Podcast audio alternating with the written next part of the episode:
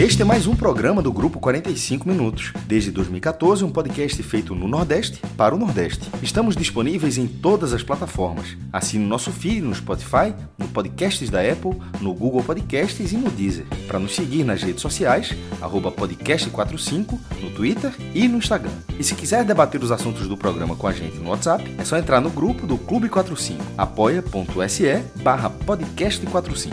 Muito obrigado pela escolha e pela confiança.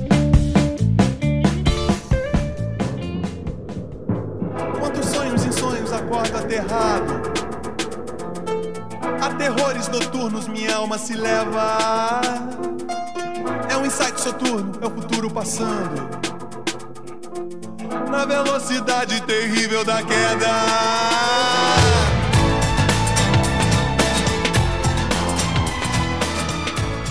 Olá galera, começando mais um Agamenon Quarentena e abrindo aqui o nosso programa, a gente tem Lobão com a queda.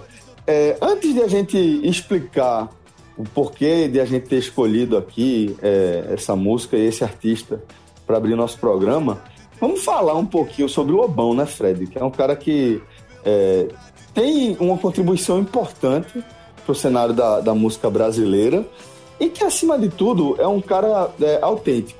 Né? É, em vários momentos, ele deixou, fez questão de deixar claro o seu posicionamento político, né? seu posicionamento, inclusive, ideológico. Afinal de contas, as coisas não estão dissociadas. Né? É, e pagou caro também, algumas vezes, é, na carreira por isso aí, né, Fred? Eu diria, Celso, que Lobão ele teve a maior parte da sua carreira, tá? a maior parte mesmo, comprometida pela sua acidez e intensidade nos seus comentários, não só políticos, mas também políticos. Porque Lobão, inclusive, é um cara que eu gosto muito da música dele. Acho que por toda essa história que acabou acontecendo em torno dele, ele se tornou um artista de uma espécie de terceira divisão nacional, quando ele não é, e fundamentalmente, quando a carreira dele começou, não era. Lobão era absolutamente da primeira Tem linha. Grandes letras, né, velho? Tem grandes Da primeira linha, parceiro de Cazuza, da primeira linha Poeta, da música né? brasileira. Nem é só do rock brasileiro, mas ele Uhum. tinha toda uma, uma produção, todo um talento para que até hoje a gente tivesse consumindo Lobão como a gente consome é, os Paralamas do Sucesso, sabe? Era para ser um artista grande. Mas a história de Lobão ela é entrecortada por muitas declarações polêmicas, posturas que acabaram tornando Lobão um cara meio que maldito no establishment. Palavra que Bolsonaro adora tentar dizer. Lobão, ele é um cara maldito. E isso começou, tá? Ele primeiro, ele foi preso, né? Ele tem toda uma história, mas essa relação de Lobão com a política de forma mais partidária, direta, e o isolamento que a mídia acabou causando nele começa no dia da votação do segundo turno da eleição de 1989. O Domingão do Faustão era ao vivo e Lobão, dentro do Domingão do Faustão, começava mais cedo, tá? ainda estava em aberto o processo de votação no país e Lobão puxou um Lula lá. É o clássico ali da campanha de Lula. O auditório cantou dentro do, do Domingão do Faustão. E naquele momento, Fred, naquele momento da história, claramente a Globo tinha um posicionamento político diferente, né? A Globo apoiava Collor. E, e aí, Lobão, naquele momento, alinhado a Lula, puxa o Lula lá na Globo, no programa de auditório no domingo. Então, tem, também teve Foi chamado, foi chamado pro domingo seguinte, não foi, Fred? Passou simplesmente 11 anos. 11 anos sem aparecer em nenhum programa da TV Globo. Tá? A na época, a Globo é, fez uma nota contra Lobão porque isso deixou a Globo vulnerável a tomar uma punição da justiça eleitoral. Esse foi o argumento da Globo, mas A Globo, sim, Punição era uma devia- emissora por, punição ela devia ter tomado pela edição, né? pela do, edição do do debate, debate, né? no Jornal Nacional, que, que a, a emissora chegou a admitir com orgulho em determinado momento, né?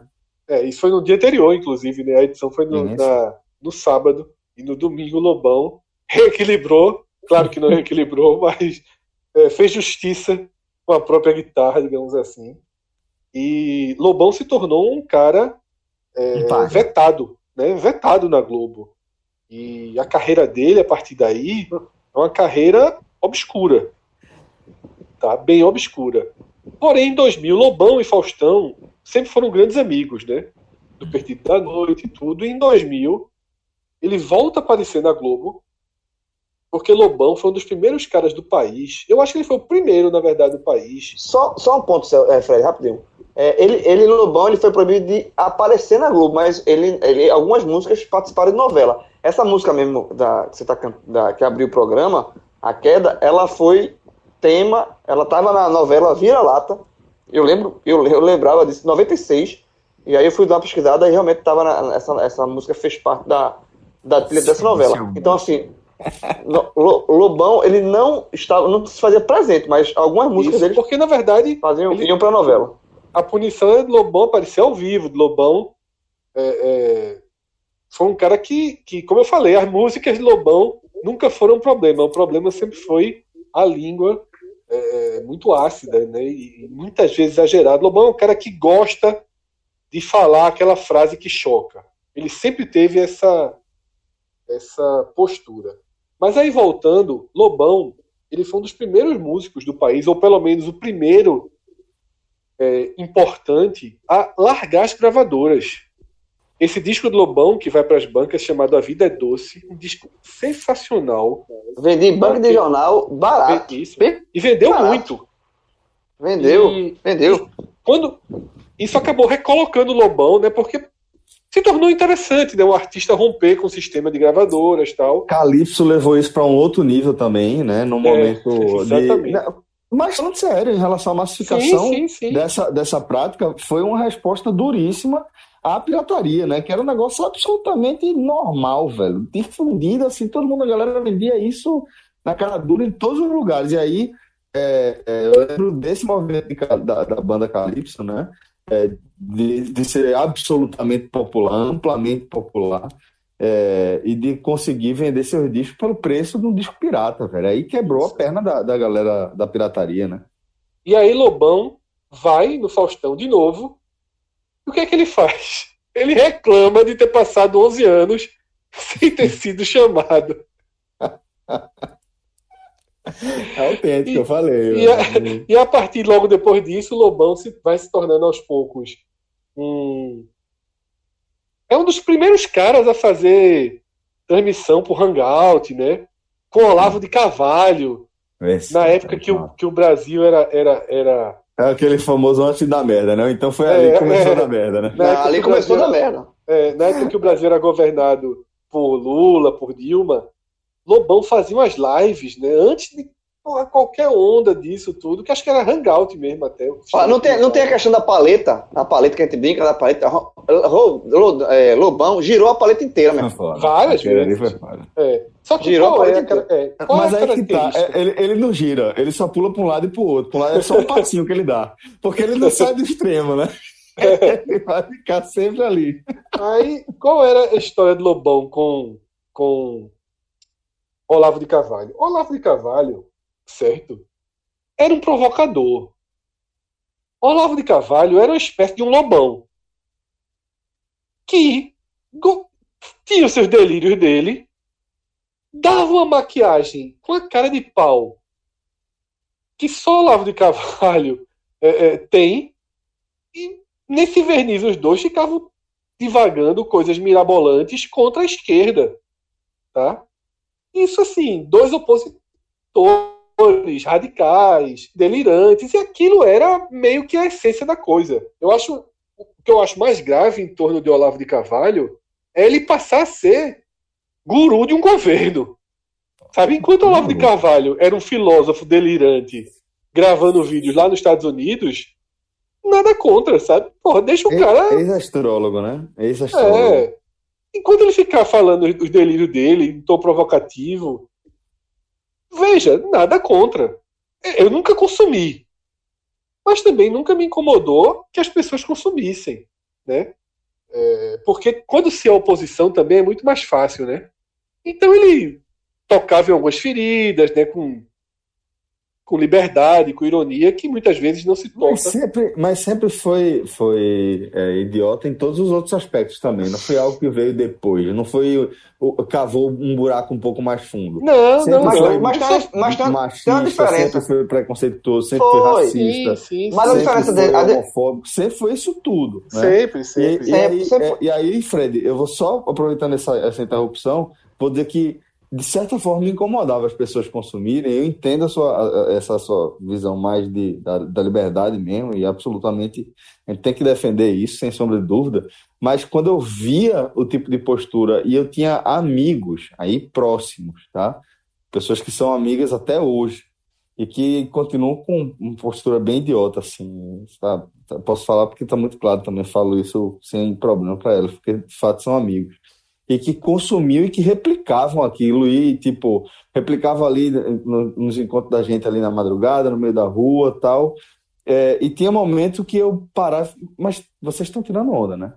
Não, pô, falando sério. Não, pô, vocês estão tirando onda. E eu via aquela, aquela, aquele delírio, como você descreveu ali, se ramificando. E aí, velho, aquilo me incomodava pra cacete, velho. E quando foi tomando essa proporção, foi um negócio. Porra, parecia que eu tava vivendo um pesadelo, velho. Um negócio maluco, porra. Agora tem um. um- Isso que o Fred colocou é o seguinte, sobre o Olavo de Carvalho, ainda nesse parênteses, que é o seguinte. é, Fred falou, falava assim, e assim, quando ele, Olavo de Carvalho falava, era um, um, um louco delirante falando. É diferente de Bolsonaro. Bolsonaro sempre foi um louco delirante, só, só que sempre no poder. Sempre teve voto. Sempre foi, sempre foi deputado, 30 anos de deputado, sempre, também sempre sendo um louco delirante. Então, é, a, a diferença entre os dois já é essa. Enquanto um delirava por uma- um grupo fechado, de um grupo, um, um- nicho ali, o outro sempre delirava, mas sempre com o poder de, de, de voz e de veto e de voto né, no governo.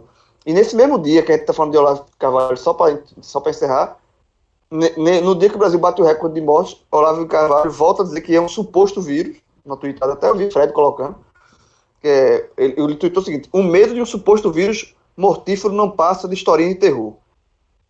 Esse é Olavo de Carvalho.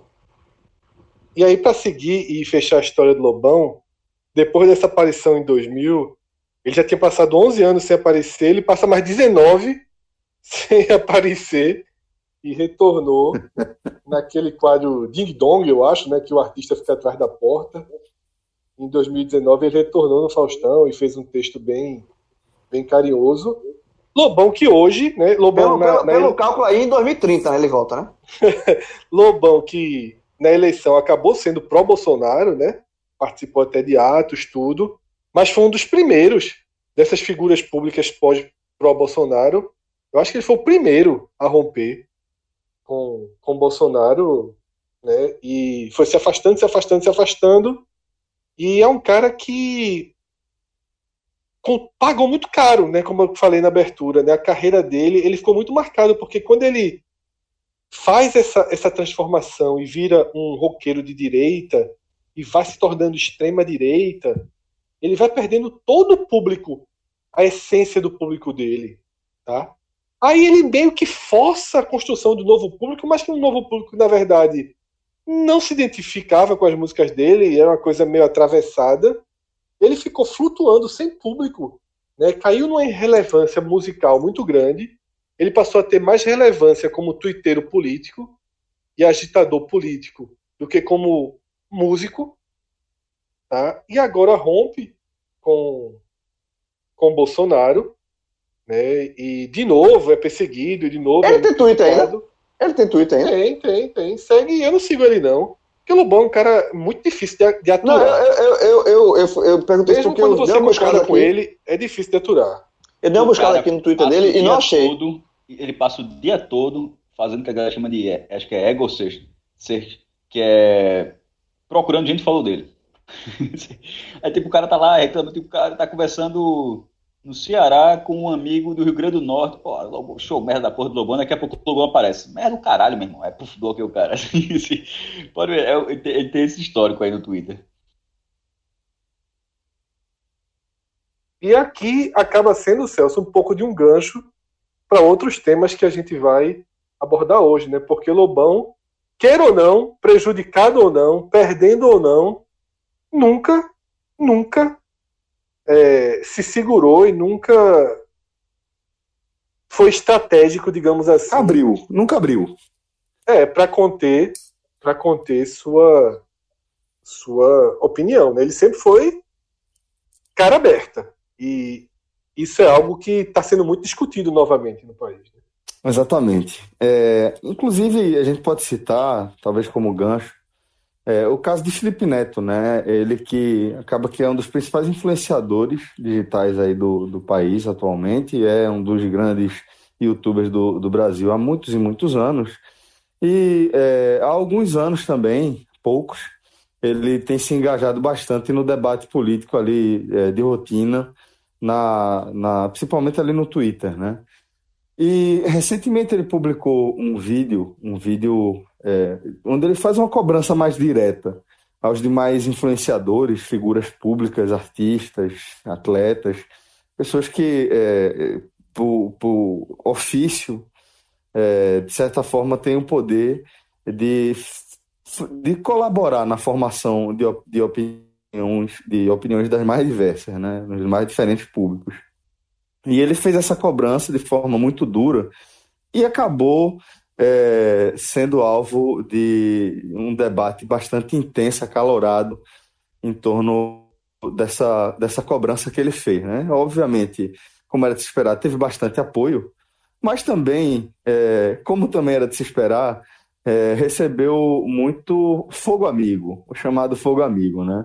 Essa é, ideia de que é, independentemente de qual espectro político que você se posiciona por argumentos sociais, é, econômicos, seja lá qual for, é, que você está fazendo oposição ao governo Jair Bolsonaro.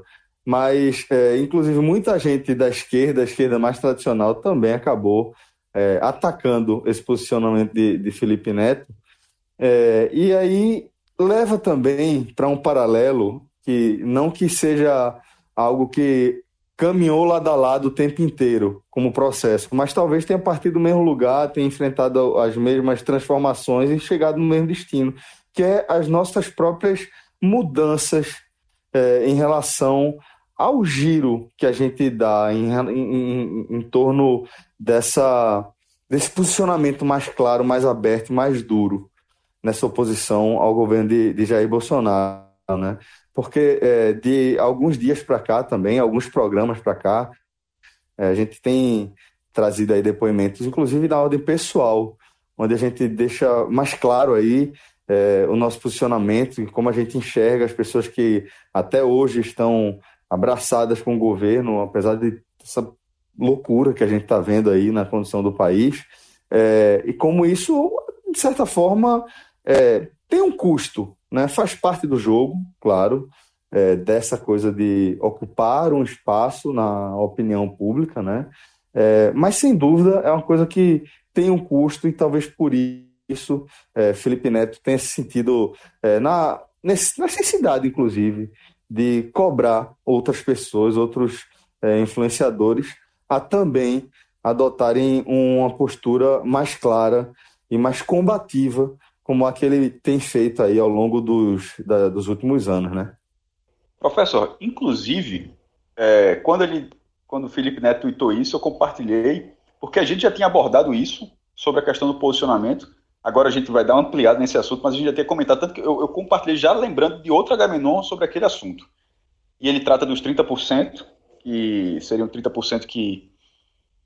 Foi o número que ele falou no, no vídeo, de apoio, um apoio mais é, mais radical, mais incisivo a Bolsonaro.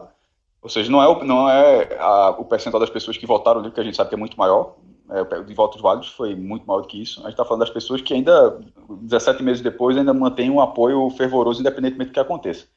É, e aquilo, já a, a, quando, esse, quando ele fez esse vídeo, eu já tinha é, chamado apoiador de Bolsonaro, no final de abril de 2020, mas agora reforçando para em maio de 2020, de canalha, que foi quando ele tweetou aquela. Ele postou no Facebook e apagou, a vida dele é isso. Ou ele apaga, ou então as próprias redes sociais apagam, porque quase sempre é fake news, que foi uma questão da OMS, é, dizendo que, uma, que, que um texto da OMS estimulava que crianças de 0 a 4 anos, repetindo, de 0 a 4 anos, praticassem masturbação, por exemplo. E não é isso. É só, só uma pessoa é, com muita má vontade. Eu não vou dizer burra, não, porque talvez nem chegue, nem, nem tenha, mas assim, com muita má vontade, para ver que, que, que, é um texto que trata sobre, sexualidade, sobre desenvolvimento da sexualidade. São estágios da sexualidade, não tem nenhum estímulo a isso. Pelo amor de Deus. É, mas enfim, ele fez aquilo, ele apagou, e aquilo me causou uma revolta muito grande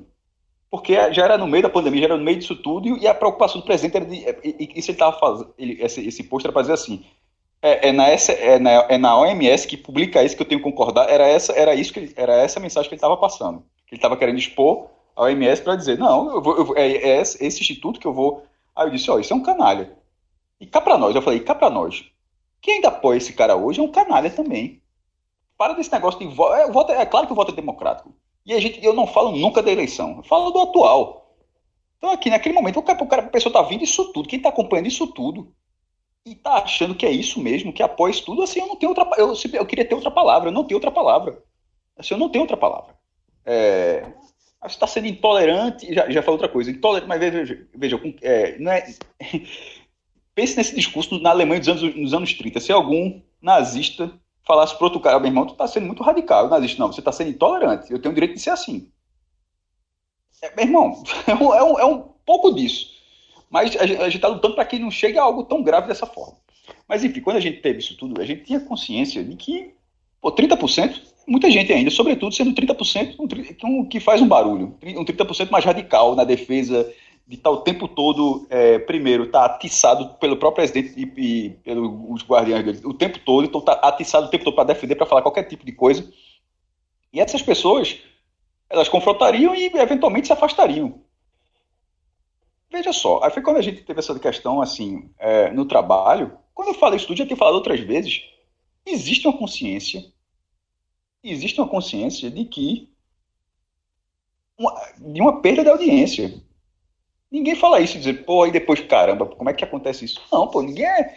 Veja só, se você está indo pro confronto e você sabe que o cara é radical, mas o cara, aquele cara em algum momento ele pode dizer, oh, meu irmão, também, foda-se, também, não vou, esse cara só fala disso também, tá, tá me chamando agora de canalha. Eu, eu, imagino que o cara dá do outro lado, o cara tá na, na dele, o cara vai se afastar. Mas, por exemplo, nesse momento, eu não consigo, acho que ninguém, na verdade, consegue simplesmente, e nem foi o nosso caso, né, porque a gente já falou isso desde a eleição, embora, embora isso agora não trate pessoas que, que, que simplesmente votaram, trata de pessoas que apoiam agora, mas desde a eleição a gente fala isso, então não estou falando de omissão. Mas assim, de uma forma geral, ninguém vai se omitir. Assim, é, o trabalho de ter, entre aspas, 100% das pessoas à disposição para consumir o seu trabalho, porque obviamente nem todo mundo consome o seu trabalho, mas assim, é se, se eu ficar calado, eu não, eu não vou, é, não vou criar uma barreira para ninguém, mesmo que essas pessoas não leiam, mas em algum momento, se, se, se, se é, clicar num conteúdo que eu produzi, de escrito, de áudio, de vídeo, qualquer coisa, ela vai, não vai ter barreira nenhuma. Eu acho que esse preço não é um, não, não é um preço aceitável. Eu, eu acho que não é, um, não é um preço que, que eu pago. Não, é, assim, perder essa audiência, mas ter minha consciência tranquila, porra, bicho, para mim, pelo contrário, eu acho isso para mim é muito é algo muito mais valor, que, valorizado pra, é, na minha consciência. Eu não vou, eu, eu, não, eu não conseguiria me omitir para não criar uma barreira. E, o que o Felipe Neto também trata dessa questão também, que muita gente não é, muita gente é até contra o Bolsonaro, mas não se, não se manifesta para não perder uma, uma parcela, que no caso seria 30%, no máximo, né, se todo mundo deixar de ler. É, e, não, e é o meu caso também. Eu fiz eu, esse tempo todo, por mais algumas pessoas chegam assim, pô, não pode ser assim, pô, tenta ser mais assim e tal, mas como se eu não tivesse tendo essa consciência. Eu queria deixar claro, eu tô tendo essa consciência que eu tô tendo essa, eh, que tô perdendo algumas que eu tô perdendo algumas pessoas, mas foi uma coisa que eu escrevi também. Eu perdi 111 alguns que eram amigos, mas por outra forma eu também lamento que esses amigos depois de tanto tempo ainda, ainda estejam assim, mas é, veja só, uma outra forma de observar isso eu tenho 50 mil seguidores. Nem todos os 50 mil estavam online, leram isso não, mas pelo menos mas alguns milhares, talvez algumas dezenas de milhares, leram essas minhas mensagens e não deixaram de seguir. Então 111 é um número representativo? É. Mas o, a outra quantidade, que é infinitamente maior, é coisa assim de é, 100 vezes maior. Seria pelo menos é, 11 mil pessoas. 111 vira mil, vira 11 mil. Assim, pelo menos 100 vezes maior. E nem acho, acho que foi mais de 11 mil pessoas leram o que eu escrevi. Essas pessoas leram e não se incomodaram. Por que, que não se incomodaram? Primeiro, porque a, a palavra não se aplica a elas. Eu já deixei muito claro como eu estou falando, essa, e a palavra não se aplica a elas. E, além disso, talvez parte dessas pessoas concordem com, com, com esse cenário.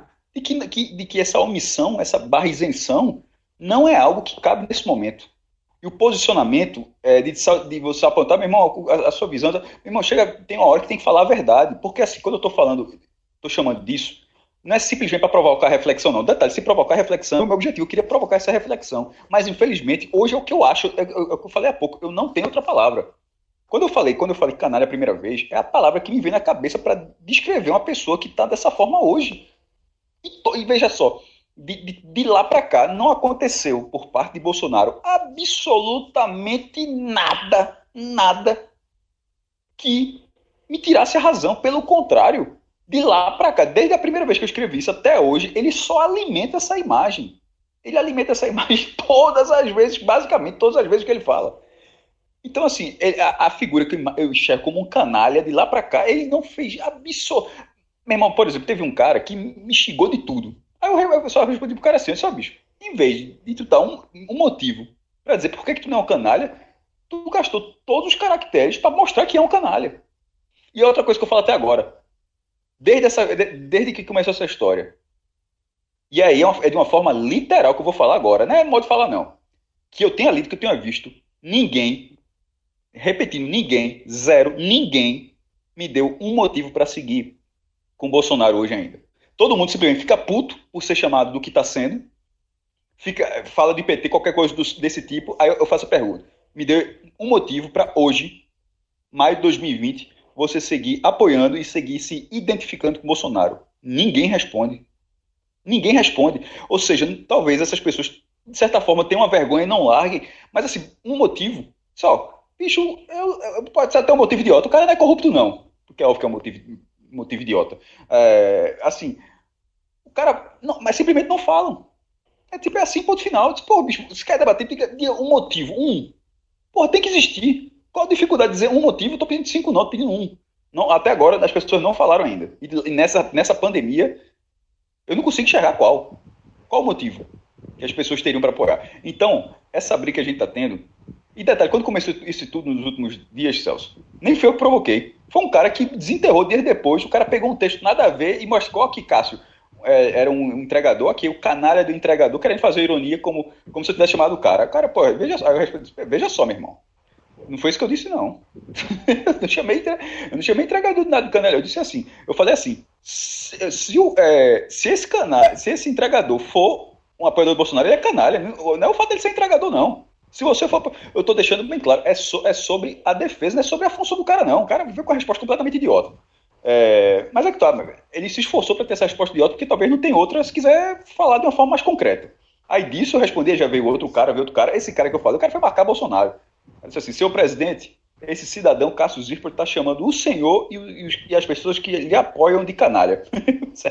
Porra, é, aí eu, eu disse: oh, estou mesmo. Agora, na verdade, veja só, eu quis deixar claro: eu estou quem apoia. Se fosse o caso, eu estou chamando mesmo. Não estou chamando quem votou, não. Pelo amor de Deus, não é isso que eu estou dizendo, não. Essa briga vai continuar. Essa disputa vai continuar. Essas pessoas estão falando há muito tempo.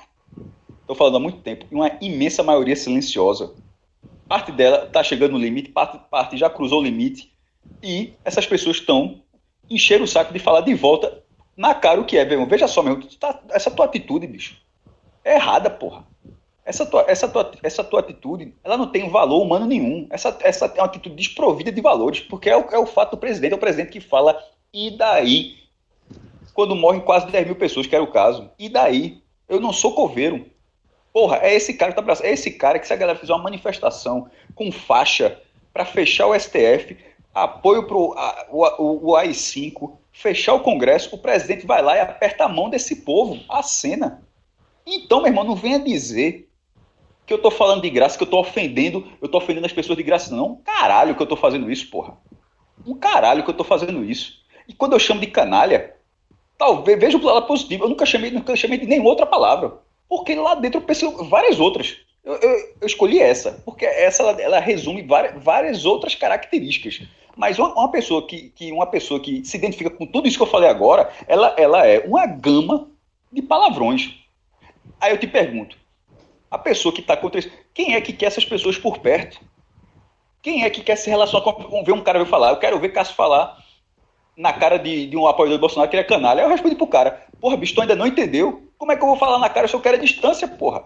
Eu quero distância, eu não estou me relacionando com essas pessoas. Essa, essas pessoas, é, elas estão cada vez mais restritas ao círculo social delas. E cada vez menor. E elas não, elas simplesmente é, é, é uma retroalimentação, é um dizendo que o outro está certo, um dizendo que o outro está certo, um dizendo que o outro mesmo, de, mesmo debatendo vários absurdos. Uma hora, não sei que momento vai acordar. Assim, eu desejo que acordem, que, que essas pessoas acordem. Porque 30% é muita gente. Se essas pessoas não acordarem, sempre vai existir uma radical, nunca vai ser algo diferente. Mas se essas pessoas não acordarem, mesmo que Bolsonaro caia, que venha outro presidente e tal, é meio triste imaginar que 30% da população do Brasil continuaria sujeita a esse perfil. Na verdade, é até perigoso. O país, o Brasil, tem 200 milhões de habitantes. Você imaginar que 30% disso tenha uma visão tão radical da sociedade. Eu acho, Cássio, que não larga mais não, porque assim... Então é perigoso, é o que eu tô falando. É, não, é com, perigoso, com ou porque... sem Bolsonaro. Não, sim, veja, porque tem tanta coisa, veja, eu, eu, eu defendo o seguinte, eu já falei e, e vou repetir. Nesse momento, porque a, a, a minha urgência a Bolsonaro é desde sempre.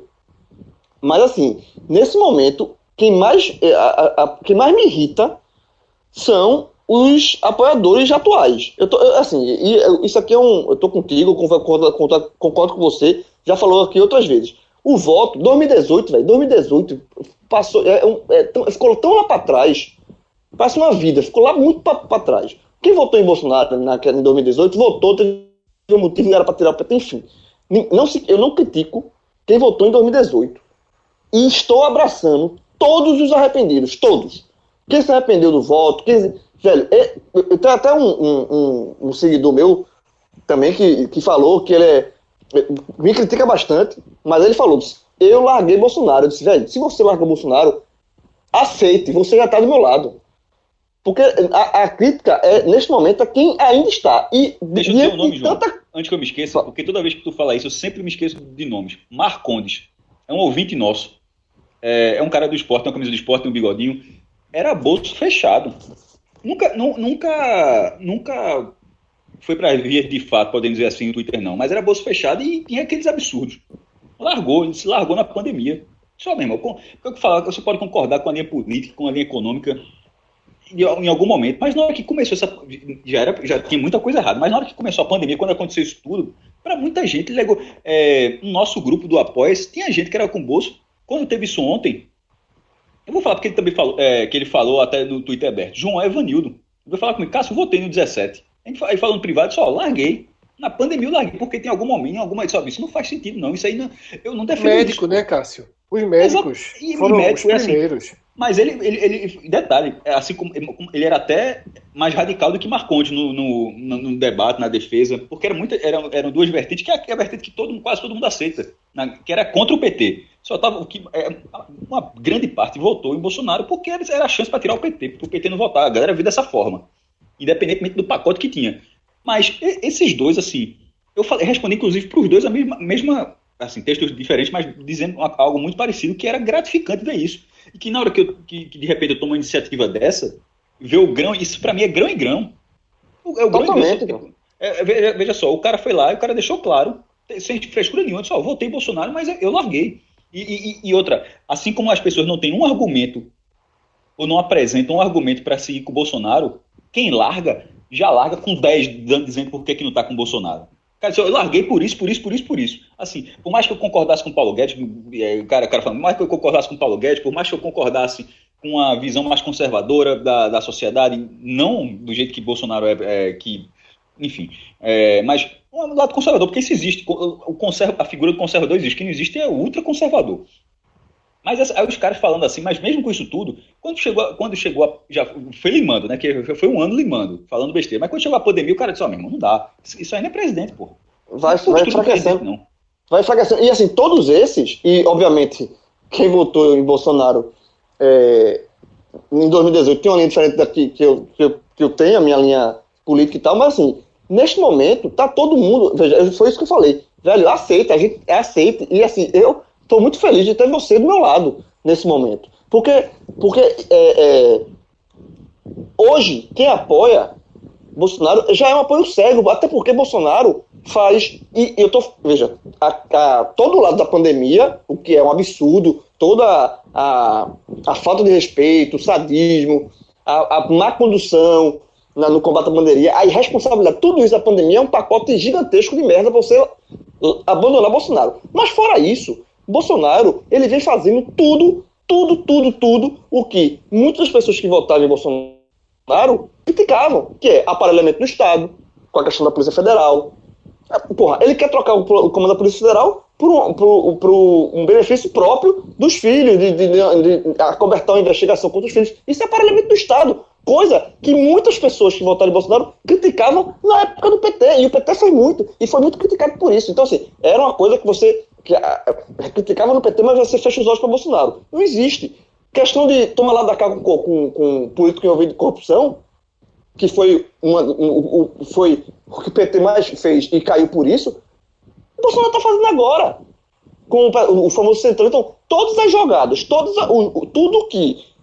Tudo não, mas boa parte das coisas que fizeram as pessoas votarem em Bolsonaro para tirar o PT, Bolsonaro está fazendo igual. Igual. Então, assim, e, e, mesmo assim as pessoas não largam.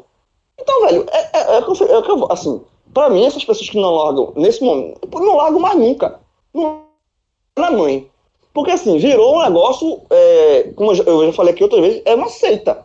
Virou seita, sabe? E, assim, e, e é, sobre a questão de abraçar as pessoas que votaram, que, que votaram em Bolsonaro, ou que eram de um. De um e, e, que largaram o Bolsonaro, velho, eu acho que a gente tem que abraçar todos. E a questão do Felipe Neto, que até é, Celso falou no começo, que ele é foi criticado. Que, inclusive, é, a gente está fugindo um pouquinho, mas acho que é o cerne do debate.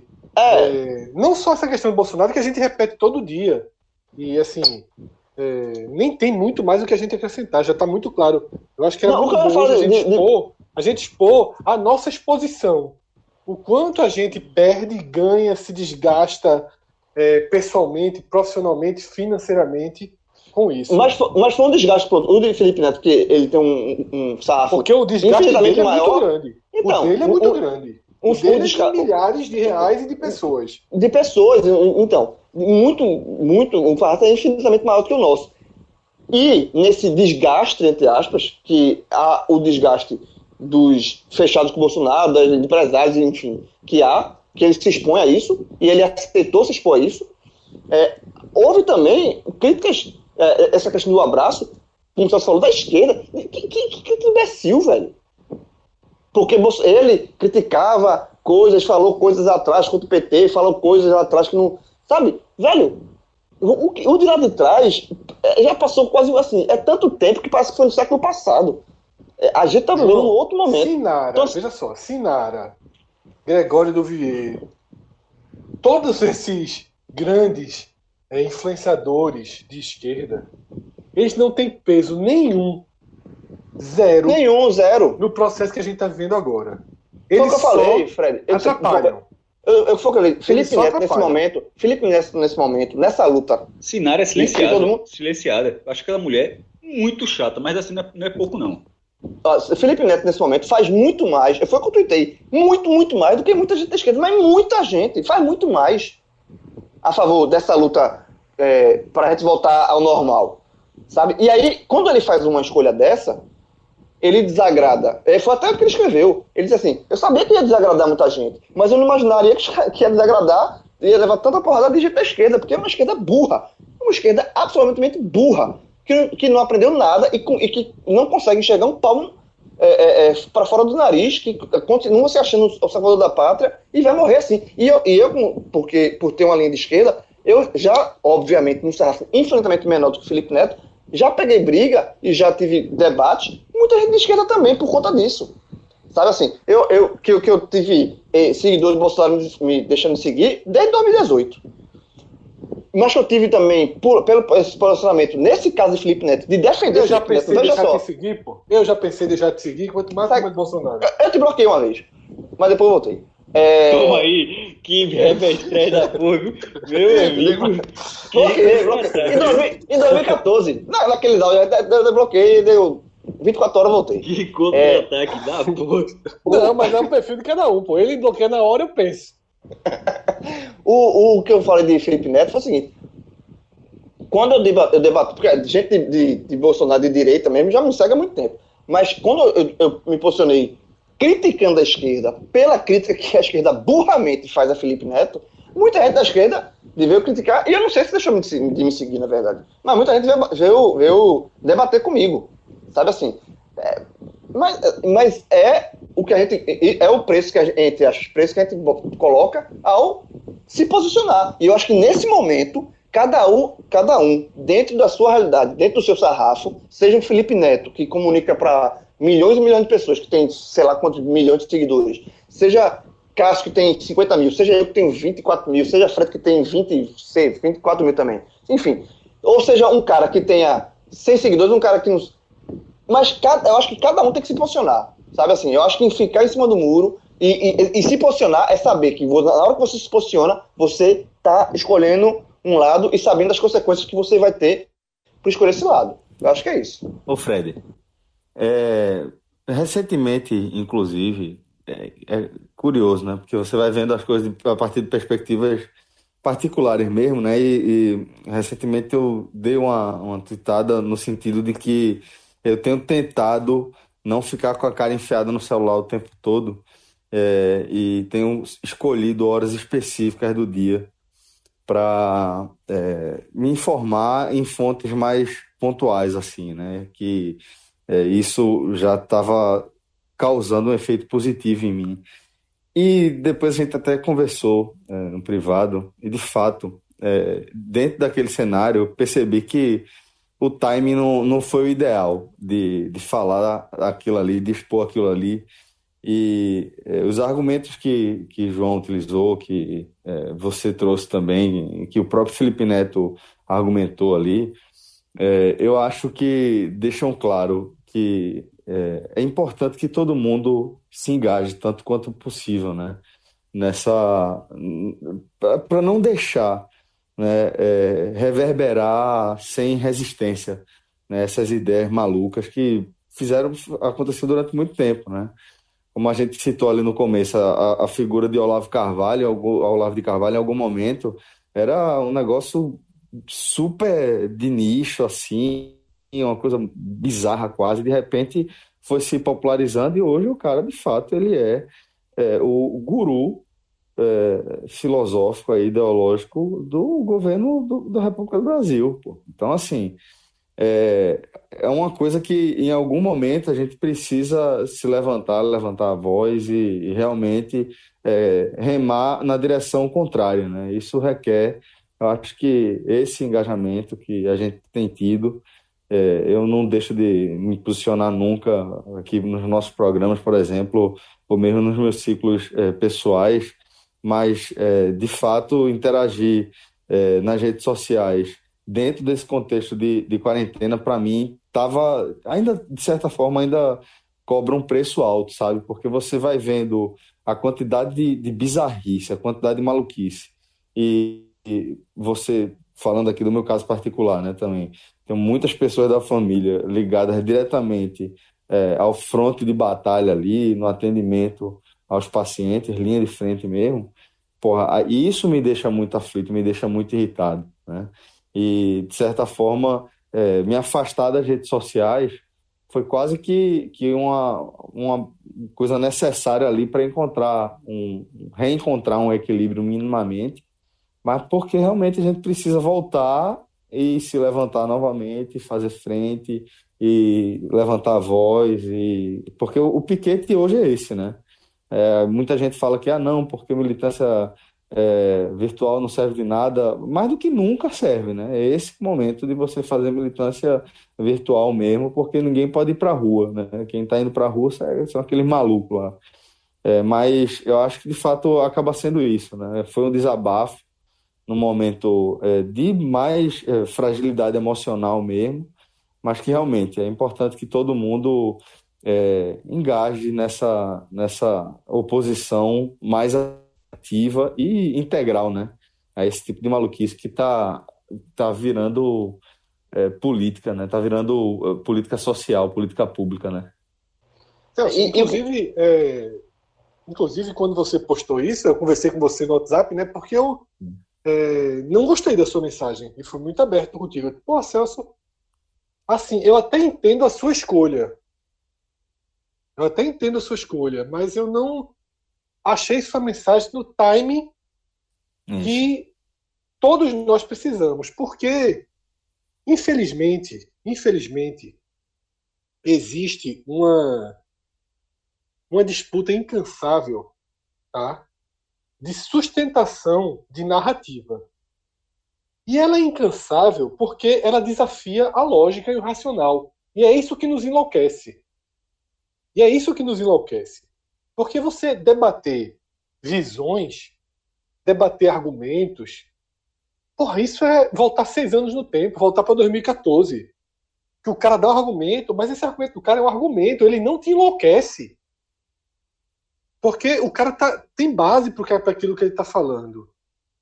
E aí a gente vai né, para uma linha de frente de, de onde hoje é possível, que é justamente nessa linha de rede social, e a gente tem que debater com pessoas que acham que os números da Covid estão sendo é, forjados para cima, com gente que acha que os caixões estão sendo enterrados com pedra, que o primo do irmão do porteiro é, morreu por causa da explosão do pneu, sabe? É muito, mas muito desgastante. E isso você está com deputados, você está com pessoas diretamente ligadas à política, que acaba tendo mais seguidores, isso tudo é muito desgastante. E eu entendo a sua, a sua aflição, porque são várias aflições somadas. Teve um dia na semana passada, eu acho que foi quarta-feira, é, foi um dia que eu tava, trabalhei muito na quarta-feira é, e trabalhei na frente da televisão. Foi um daqueles dias que eu acompanhei é, as notícias relacionadas à política e ao coronavírus de meio-dia até o fim do Jornal Nacional, basicamente sem parar. E além disso, né, acompanhando notícias tristes, recebi a notícia de uma de uma morte de uma criança que me chocou muito, assim, o roteiro, né, que aconteceu, que foi passado por Covid.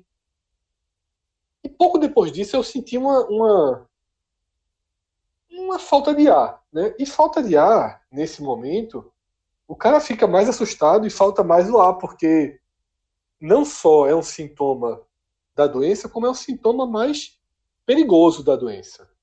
É o sintoma que muda o estágio.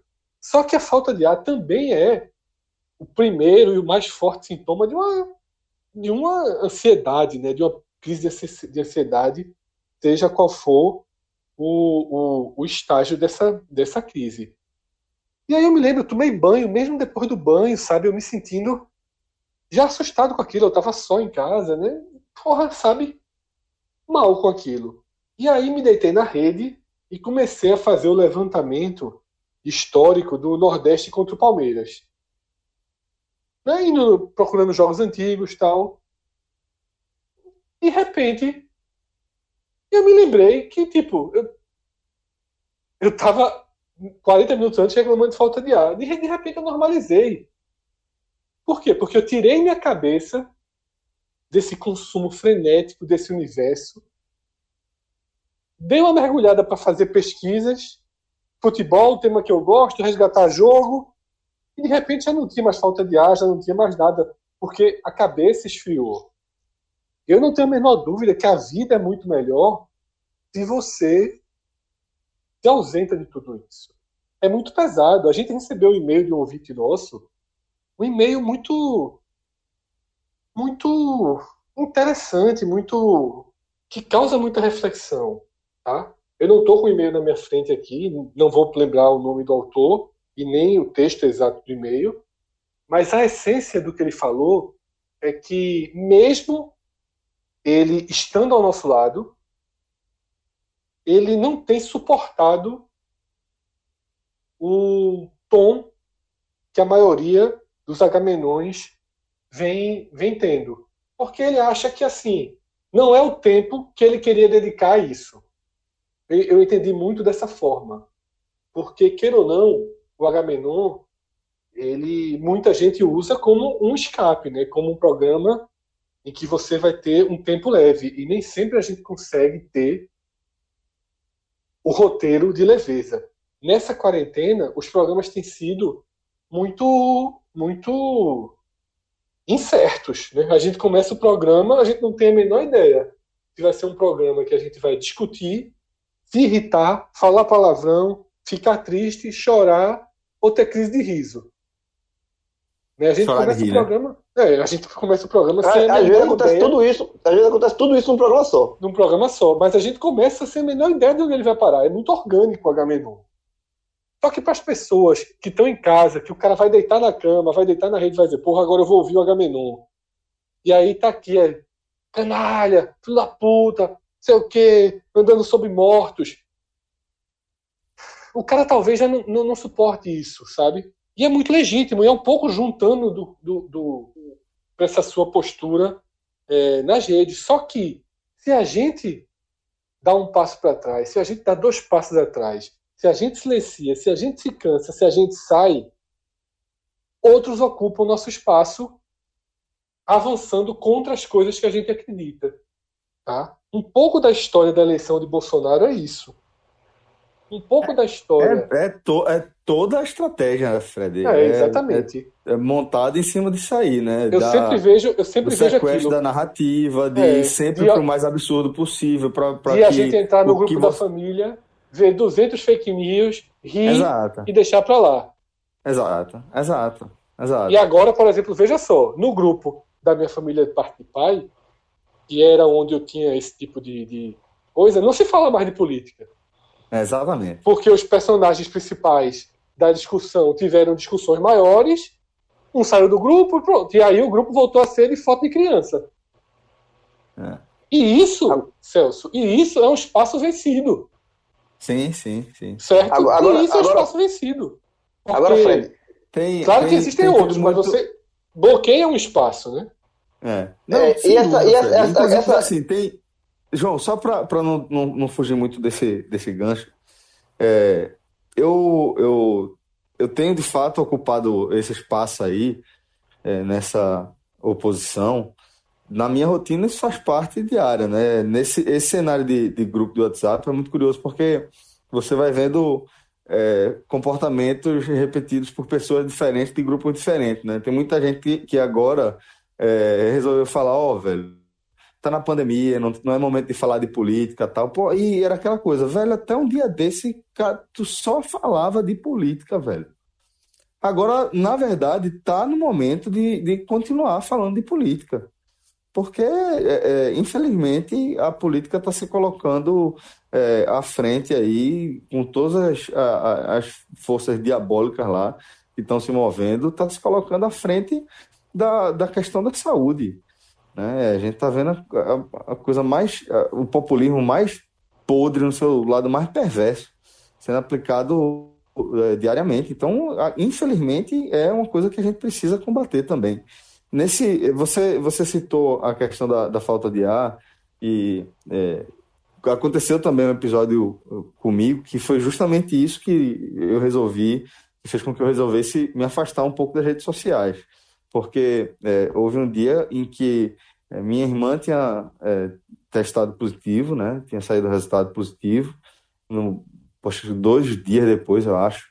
Meu pai é, começou a apresentar sintomas e ele mora obviamente com, com minha mãe e obviamente isso no caso né ela também passou a ser é, um, um alto risco né, de contágio, e os dois no grupo de risco também, por serem hipertensos e por estarem é, na idade de já ser considerado um grupo de risco, com histórico de problema, problema respiratório também. E, velho, é, quando foi horas depois desse bololô de notícias aí, eu tava sentindo falta de ar na cozinha, no chão da cozinha, e achando que é, tinha me contagiado também, porque eu passei um período na casa da minha irmã, na época que eu tive aquela crise é, de cálculo renal, né? Foi ela que acabou me socorrendo, me amparando, e dentro da, do, do período de contágio, né? Então, velho, comecei a sentir falta de ar,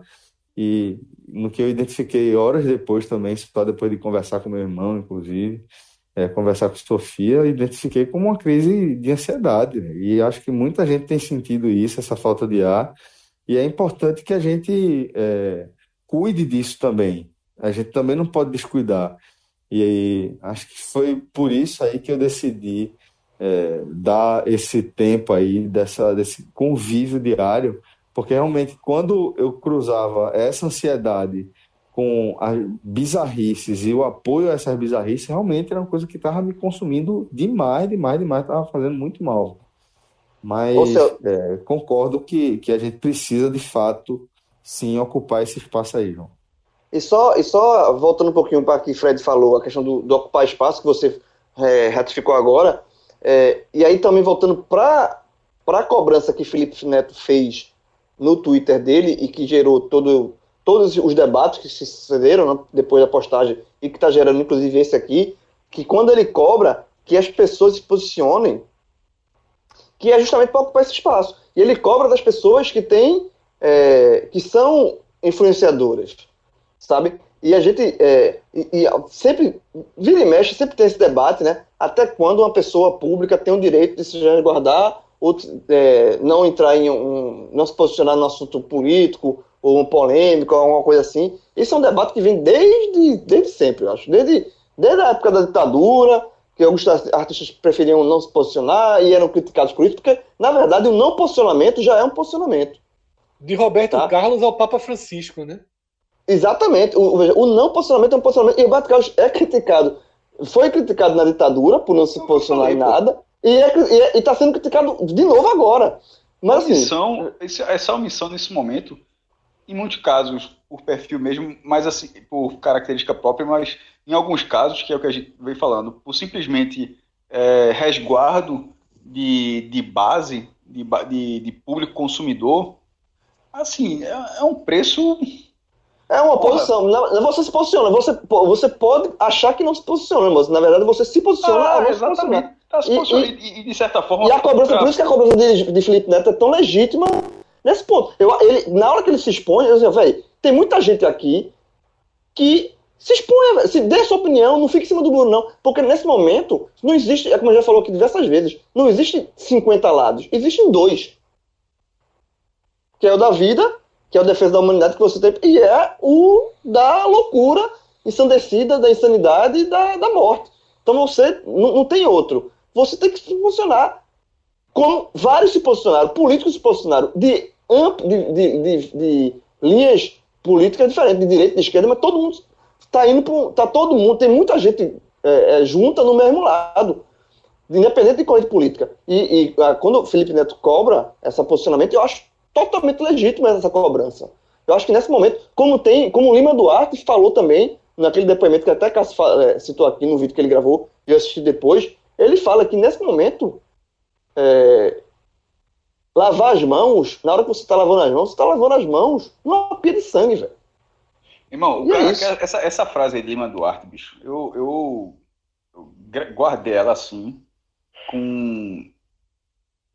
Veja só, ela, ela uma, uma, uma, frase dessa, você pode dizer que, te, que, que falou uma grande besteira. Mas você não escuta uma frase dessa, não, não é o meu caso, detalhe, eu, eu achei a frase muito real. Estou dizendo assim, uma pessoa do outro lado. Você pode achar que ele falou uma grande besteira, mas o ponto é o seguinte: o cara não, o cara não escuta uma frase dessa e pode até não falar nada, mas internamente alguma reflexão causou. É o, que eu falei das, dessa, das 111, Cássio. O cara, das 111 o cara pessoas que deixaram uma frase de dessa.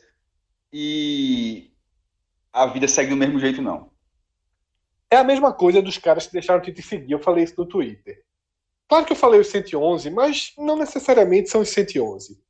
Mas os caras que têm uma afinidade maior a você, que gostam do seu trabalho, que seguem o seu perfil, porque você tem um perfil, primeiro, muito antigo, muito ativo e que nunca foi só de futebol.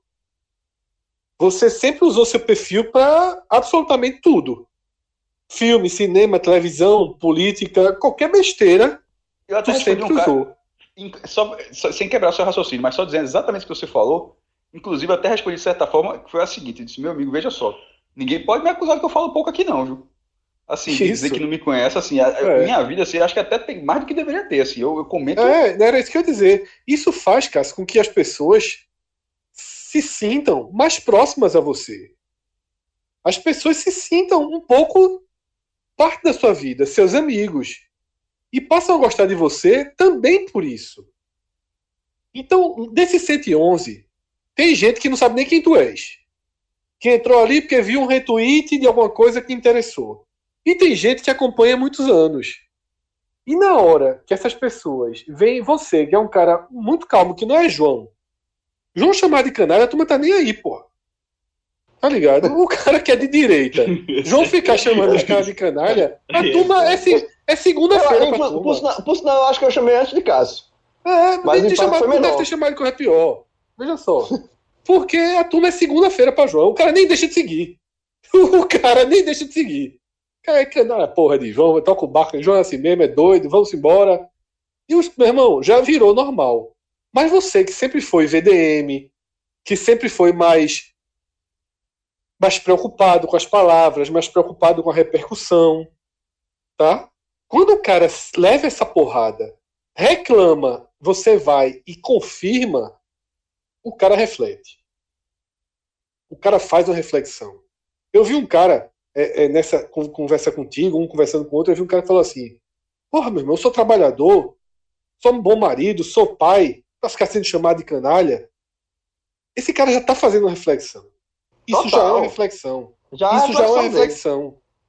Ele já está se questionando por que ele, que segundo ele é uma boa pessoa, né, por ser, por segundo ele, ser bom marido, bom pai trabalhador, ele já está fazendo reflexão. Porque é aquilo que Cássio falou antes, assim, nessa questão atual que a gente está extrema, não dá para responder só como uma bandeira. É meu lado e pronto. É meu e pronto. É o cara comemorar um gol de mão aos 49 do segundo tempo, com o juiz tendo dado 3 minutos de desconto, e logo depois que a bola entrou, acabou o jogo. Aí é futebol, meu velho. Aí você torce pelo seu lado, o juiz roubou, você tira onda, como a turma do Náutico fica tirando onda dos caras do Paysandu, bota camisa de Voaden. É, é- é dentro de um universo, o futebol é um universo em que se permite isso, porque a gente ama, mas é só futebol. O Paysandu, por conta de um erro de arbitragem, ficar mais um ano na terceira divisão é um negócio dilacerante. Mas a torcida do Náutico fazer isso é futebol, porque futebol se provoca, se tira onda, sabe? Primeiro, o Náutico já foi muito prejudicado por arbitragem, então você ganha e perde por arbitragens. Não foi um esquema de arbitragem, foi um erro de um, de Não, cara. é- Então, assim, eu acho que isso, isso é a regra do futebol todo. Eu acho que porque É, dá todo essa- mundo, todo isso, mundo já ganha foi- e perde, já foi essa, já foi todo mundo é roubado e já e roubado, não todo- foi. é. Tirando quando é uma, um Tirando esquema de é escândalo, arbitragem. exatamente. é. Quando- pronto, ninguém tira onda, por exemplo, ou eu acredito que a maioria não tire onda, da, daquele escândalo de arbitragem do Edilson Pereira de Carvalho lá em 2005. Que ali ficou, foi comprovado o negócio, ali, ali, é, ali foge até da, da tiração de onda do futebol, né? Porque ali foi um esquema comprovado. Então ali é, é diferente. Mas o futebol se permite isso porque dentro do futebol, de erro normal de arbitragem, você já. Seu, todo, todo mundo, todo torcedor já foi prejudicado e já foi beneficiado pela E aí arbitragem. você tem um lado, e você tem um lado, é o seu lado, é futebol. Nesse momento, o que acho que a gente está debatendo é que não é o momento de ter um lado. não é o momento de ter um lado. Os dois É são só. res- falso conflito, né? É, E pronto, um falso conflito. o conflito entre saúde e economia. Isso nunca existiu. Isso é uma, uma, uma, falácia criada dentro de, um, de uma guerra de narrativa. É, criada Porque- em, em março no Brasil. Exatamente, exatamente. Porque simplesmente não existe, não existe é, esse, esse conflito. É, não, não tem outra, outra, é, assim, outra, outra forma de ver senão coisas diretamente relacionadas. É uma crise de saúde, uma crise sanitária, que afeta duramente, profundamente a economia. E ponto final. E ponto Não é final. uma E você trabalha a partir daí. Exatamente, e a partir daí você essa é a sua realidade. Pronto, abrace esta realidade e faça o melhor que você puder com ela. E não é isso que está acontecendo aqui no Brasil. No Brasil, a gente está na fase de debater o que é que a gente tem que salvar, a saúde e a economia, como se fosse possível. Não é nem possível isso. A saúde, velho, é a única coisa que importa no momento. E a partir daí é que a gente vai conseguir cuidar da economia. As, as e- eh, economias que eh, reabriram eh, com toda a cautela, com máxima testagem, estão convivendo aí eh, peque- pequenos surtos, na verdade, não pequenos surtos, seria talvez pequenos sustos, né? Porque está falando ainda na casa de unidades, nem da dezenas de, de, de casos, nem centenas de casos, mas eh, começar a pipocar um casinho aqui, outro ali, e as pessoas estão fechando de novo. Então, é, esse é um cenário econômico que as pessoas estão tentando dar esse passo, mas ainda estão é, no momento de cuidar da saúde. Então, aqui no Brasil, a gente está ainda na fase anterior, né? Isso, tanto, Celso, não existe essa. A prova mais clara, e é isso que, que tem sido muito desgastante, que passa por tudo, passa por ter que. Felipe Neto se expor esse ponto, Cássio e todos os outros irem se expondo, irem enfrentando, é que se cria um- uma narrativa. Mandetta, que é ministro da Saúde, não consegue sustentar essa narrativa. Ele até tenta algumas vezes recuar, mas ele não consegue. Ele é substituído, vem um novo ministro tutelado, sabendo as razões pelo qual seu antecessor foi demitido, e ele não consegue. Ele não consegue sustentar o discurso, porque é um discurso insustentável. E aí, você tem que ficar nas redes sociais lidando com pessoas que moldam todo e qualquer discurso ao sabor de, pra, de onde aponta o gabinete do ódio. Porque é o que eu digo, lá no começo, lá no começo da pandemia, os primeiros debates que eu tive, eu fui confrontado pela qualidade de Mandetta. Um bolsonarista vai dizer, porra, Sérgio Moro, Mandetta, quando a gente teve um ministério técnico, aí acontece tudo e o cara já adaptou seu discurso. Eu esperava que esse ia dizer, ó, velho, realmente não dá mais. Seria um que, que mudaria. Então não dá. Então, nesse conflito, sabe, se não tem todo um lado de cá reforçando, sublinhando, se desgastando, brigando, se expondo. Se expondo, porque é muito mais confortável não se expor. É muito mais confortável ser neutro. Para os dois lados da moeda, tá? É muito mais confortável. É muito mais prudente. Pensando no aspecto financeiro, profissional, é muito mais prudente. É óbvio que é muito mais prudente. Mas, se a gente não se fizer um, bloco de resistência para que essa pessoa tenha um muro para rebater, para causar uma reflexão, os, os outros muros que tem, dos, dos, das pessoas que já são ligadas por política, nunca vai convencê-los. Humberto Costa, a turma de esquerda, Marcelo Freixo, esses outros é, é, influ, influenciadores políticos de esquerda nunca vão confessar, porque esses caras são antagonistas eternos. E nós não somos antagonistas. Tá? Nós somos pessoas que, que cruzam ali o destino, fundamentalmente é, tendo como principal polo de atração o futebol, mas às vezes nem é o futebol. Tá? Às vezes é realmente uma brincadeira, uma coisa dali, vai ficando, era futebol, já ficou para trás e ninguém nem lembra que era o futebol. Mas assim, a gente é, é, é, mostrar né, as, os problemas, os pontos que se devem abordar, sabe? Eu acho que isso é, é, é, é fundamental para que a gente saia dessa melhor. Nesse momento, a gente não está a gente não tá fazendo aqui no Agamenon o papo o papo oco.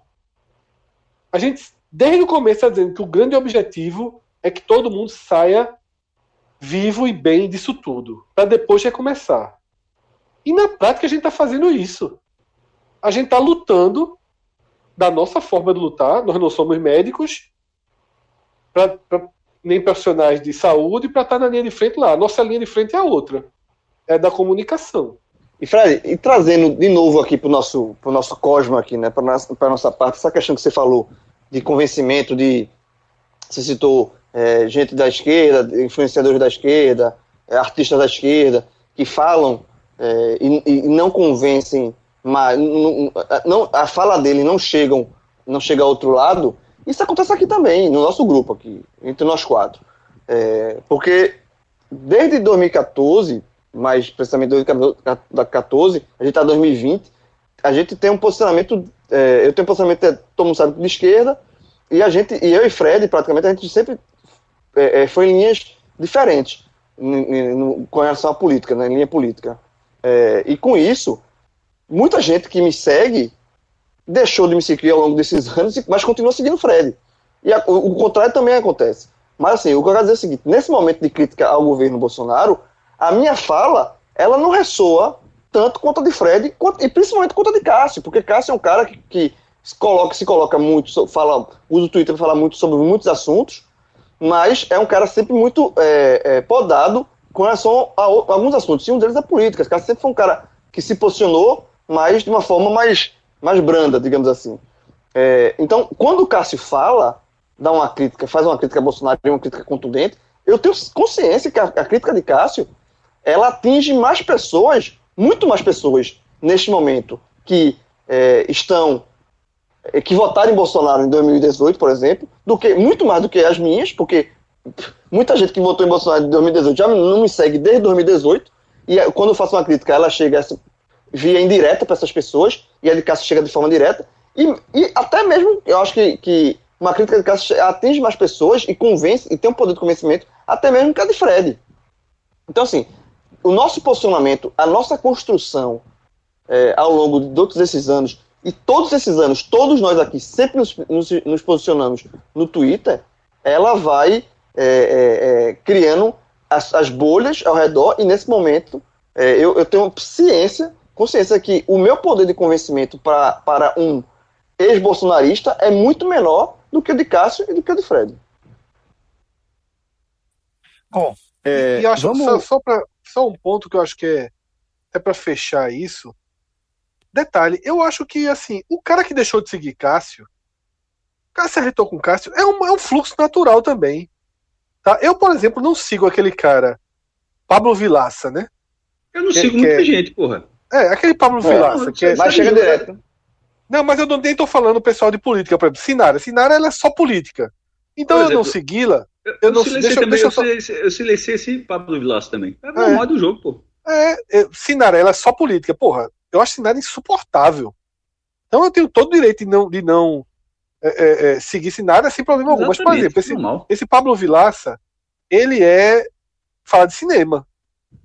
Tá? Então, eu não, não teria problema por causa da visão política dele.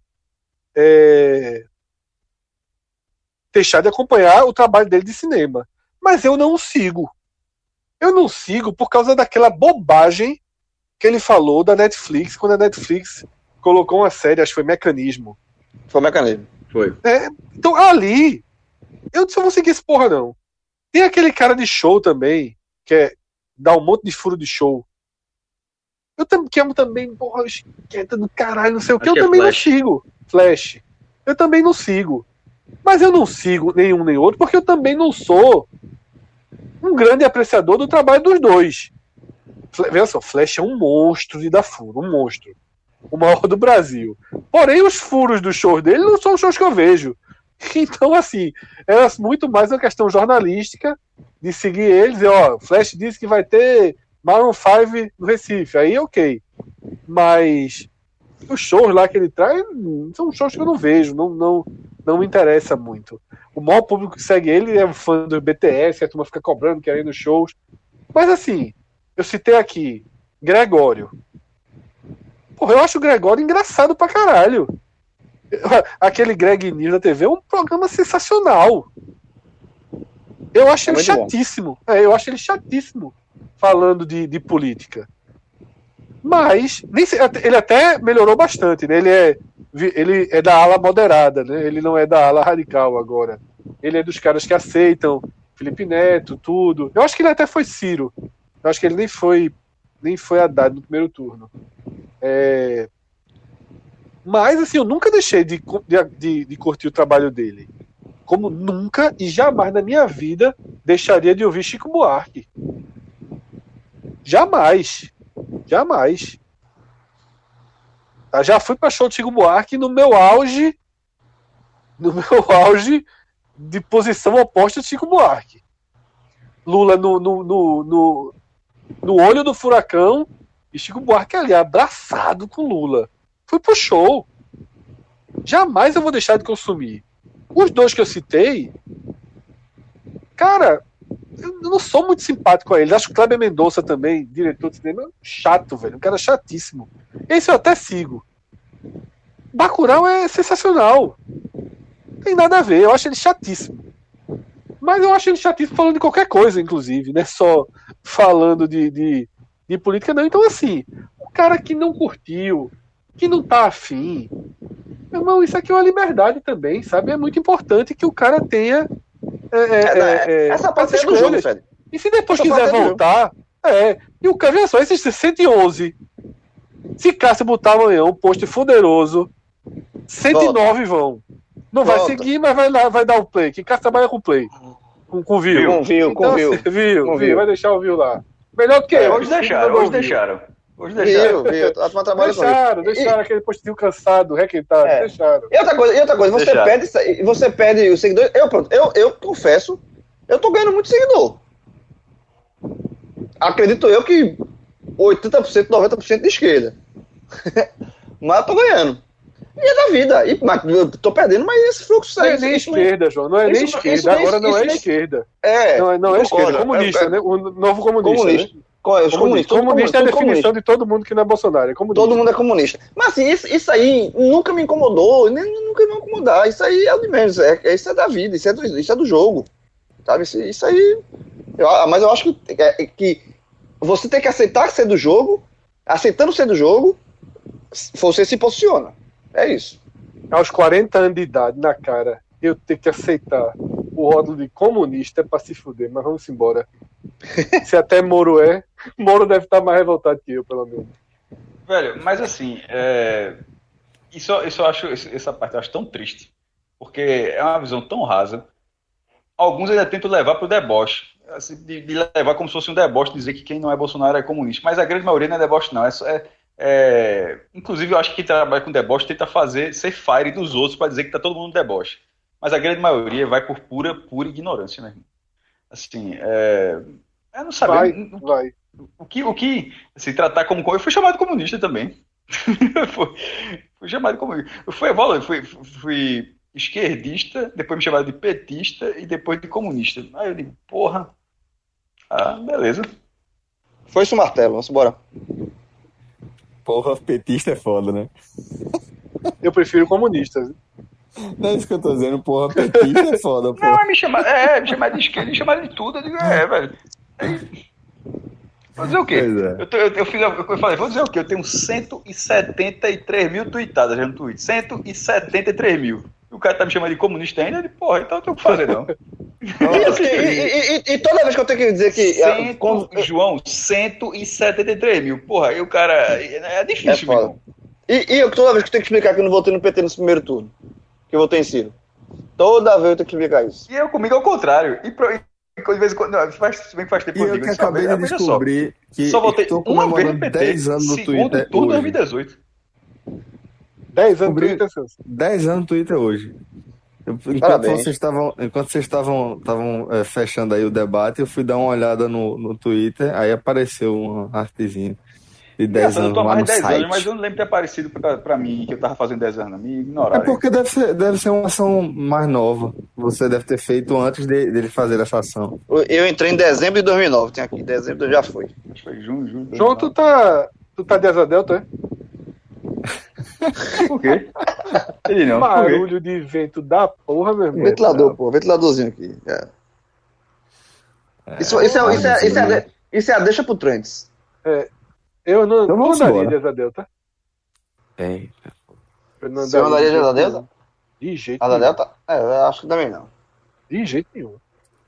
Eu, eu tenho, eu tenho medo, negócio de altura assim eu tenho medo. Eu, não, eu, eu, eu acho esporte radical um negócio meio. Porque os homens morrem cedo. Deixa, deixa eu fazer uma revelação para vocês aqui de bastidores.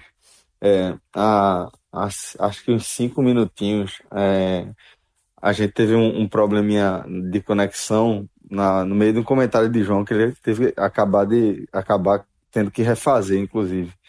Comentário que fechou ali a, a análise da gente. E naquele intervalo, é, Fred falou: Ó, aí daqui vamos pro trend, porque a gente já tá enrolando. Aí Dez minutos depois dele falar isso aí, ele já tá querendo saber de, de se o cara anda de asa delta, porque esportes radicais é um negócio que é porque é aquela história de porque os homens morrem mais cedo. Meu irmão, velho. Eu Trends, sou, eu, sou, eu, sou meio, eu sou meio assim com o esporte radical. Tá no Trends isso não? Asa Delta? Tá não, velho. Tá não, tá não. Já imaginasse. Eita porra. Mas Vamos no embora. Trends. Vamos lá. Vamos Dá-lhe procurar vinheta. aqui. Joga a vinheta. Joga a vinheta.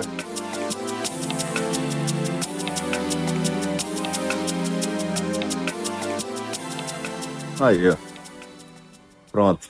É, então, Fred, o que, é que, que é que você separou pra gente aí no, no Google Trends, hein? Lembra aquela vespa mandarina? Sim. Matou um cara, velho. Onde? É assassina, tô chamando de vez pra assassina. É, é. Mas assim, tá longe de ser um, um problema de. de, de, de- Mas peraí, mor- morreu onde, Espanha, pô. Hum. Espanha, um apicultor. 54 anos. É acidente de trabalho, né? Basicamente. Acho que, trabalho. é. De trabalho. é que, veja, eu acho que isso aí é o tipo de notícia que, que atrapalha mais do que ajuda. Tá entendendo? Porque, tipo, foi uma pessoa que foi morta por um ataque de abelha. Acontece, velho. Realmente acontece. Não acontece numa frequência absurda porque acontece dentro de um cenário minimamente controlado, né? Mas acontece. É, e recentemente, só, só lembrando que, que é, essa, essa vespa ela apareceu por aqui quando ela cruzou o Atlântico, né? Quando ela foi ou o Pacífico. Vai chegar aqui, caso, né? vai chegar no Brasil, Celso?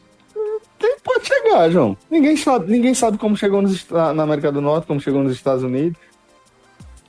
Então, sim, pode, pode chegar K-pop dentro- chegou, pô. K-pop chegou, mas Mas K-pop chegou muito mas K-pop não, K-pop não mata, mata ninguém, não, porra, de dançarino, não. Mata não. Essa, essa vespa, né? Ela matou 50, faz 50 vítimas por ano no Japão. É dentro de um cenário minimamente controlado. Pelo menos Eu acho que são muitos acidentes de trabalho, como a gente chamou, né? Pessoas que trabalham É. diretamente Isso. com, com abelha ou né, com coisas rurais também, que são mais expostas. Suscetíveis, é, exatamente. Acho- Eu vejo mais dessa forma também. Então a gente segue aqui, tá? Filme da tela quente sempre gera buscas. Batman Fraco. versus. Nunca vi. Fraco. Ó, meu, mano, esse aí fique longe. Esse fique longe, fique longe. Fique... Esse é muito ruim. Veja só, veja só, discordo, só pra não ser um- uma opinião unânime aqui. Cássio, eu lembro, eu lembro, da- olha só. Dos da DC, Quando eu assisti esse DC, filme- A, a- a Liga da Justiça foi muito ruim. Batman, Muito é, ruim. Batman vs. Robin, versus Robin não achei tão ruim. Não, Batman vs Robin não, pô. Batman vs Superman. Batman vs Superman. Desculpa, que Bat- Batman vs Robin, porra. Aí era. Batman- Era Batman vs Superman. É, Bat- é, Batman vs Robin é a luta merda. Batman vs Robin. O Robin corre, porra. Robin, Nossa, Robin. mas- veja. Muito, pô. luta Robin corre, pô. Calma, calma, calma, Batman calma. Veja, Robin. veja, veja. Batman, vs Batman Robin são dois Robin. excêntricos lutando. São dois caras de, de roupa lutando, porra. De roupa de super-herói. Não tem poder nenhum. É, assim, rolou o que falar rolou no, no Arcanite, né? É Não, o é, mas roteiro do é, é Arcanite. excêntrico. É UFC. Pronto, Batman, Batman vs Robin é UFC. é. O Batman vs Superman, o que estragou o filme foi. Foi o final, foi o final, pô. Não, Não, não, mas não, foi, foi a revela. Não, aquele, aquele, aquele é muito ruim. Foi a. Tá muito ruim, pô. foi o, foi o último ruim. trailer. Foi o último trailer do filme.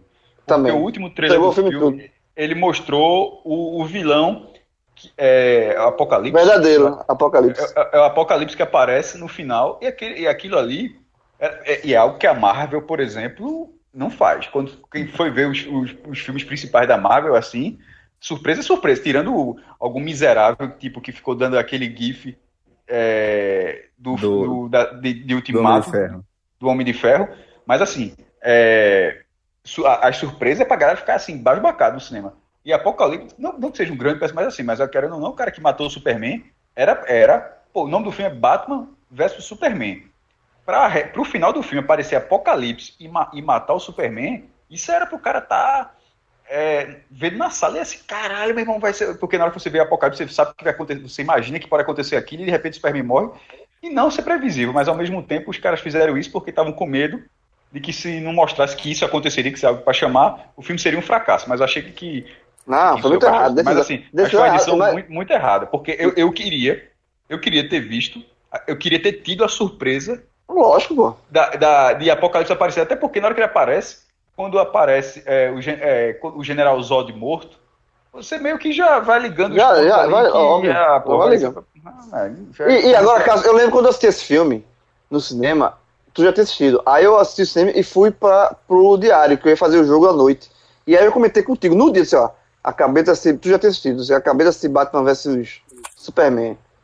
Que filme fraco da porra. Fraquíssimo. Por conta, mas o, a- o que eu chateei, na verdade, foi, foi a revelação, né? Não essa, mas a Marta, né? Aí, péssimo. Muito ruim. Quer que eu dê nota? 4. É aquele negócio, é, é- esse É filme ele tem uma coisa curiosa. Ele, ele talvez seja um filme que ele vai perdendo pontos com os anos. Que, por exemplo, eu não saí da sala achando que tinha sido um entretenimento ruim. Isso aconteceu com, com a Liga da Justiça. Quando você liga esses porra, meu irmão, meio taço, velho. Ah, mas assim. É, a- E Esquadrão. Suicida? Não, esse eu não encarei de cinema, não, porque todos os reviews dele tinham sido horríveis. Assim, é, aí eu disse, não, não. Aí eu, eu deixei pra ver e, e e vendo em casa, assim, é um, é um filme completamente perdido. Assim, parece um, é, parece um, um clipe É um vídeo, videoclipe, videoclipe. É, e de duas horas, assim, muito ruim. Mas Batman Superman eu lembro de ter saído entretido. Hum, Mas assim, é um filme que passar com os anos, é um filme completamente dispensável. Por exemplo, é, ele passou na tela quente, a gente, porra mesmo, será que dá pra botar. Se fosse um filme assim, cara, gosta muito, der pra começar é, a gravação meia horinha mais tarde, não pra pegar o final, não vi ninguém fez a menor questão. Não, e agora detalhe, e foi quando pô, no- no- o filme é Batman vs Superman, então toda a campanha de publicitária até chegar esse último trailer que ela falou, porra, eu tava estigadíssimo pra ver o filme, porra. O filme é Batman vs Superman.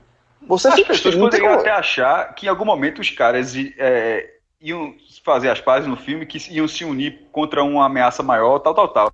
Mas, porra, que, as que, a, que a ameaça fosse apresentada no filme, não, não no trailer, porra. Aí no trailer, quando mostrou o cara, disse, ah, beleza, beleza, os caras vão trocar duas tapas. É, o Superman, obviamente, dopado, né? Porque não existe é, Superman contra Batman, porra. Essa luta não. Essa luta não. É, assim, dentro desse universo é uma luta muito idiota, na É, verdade. é, contra a inteligência de Batman, né? Veja só, o Superman a Vera, ele pode pegar o Batman em 5 segundos ou menos, levar Batman pro sol, derreter aí, otário, e voltar pra Terra.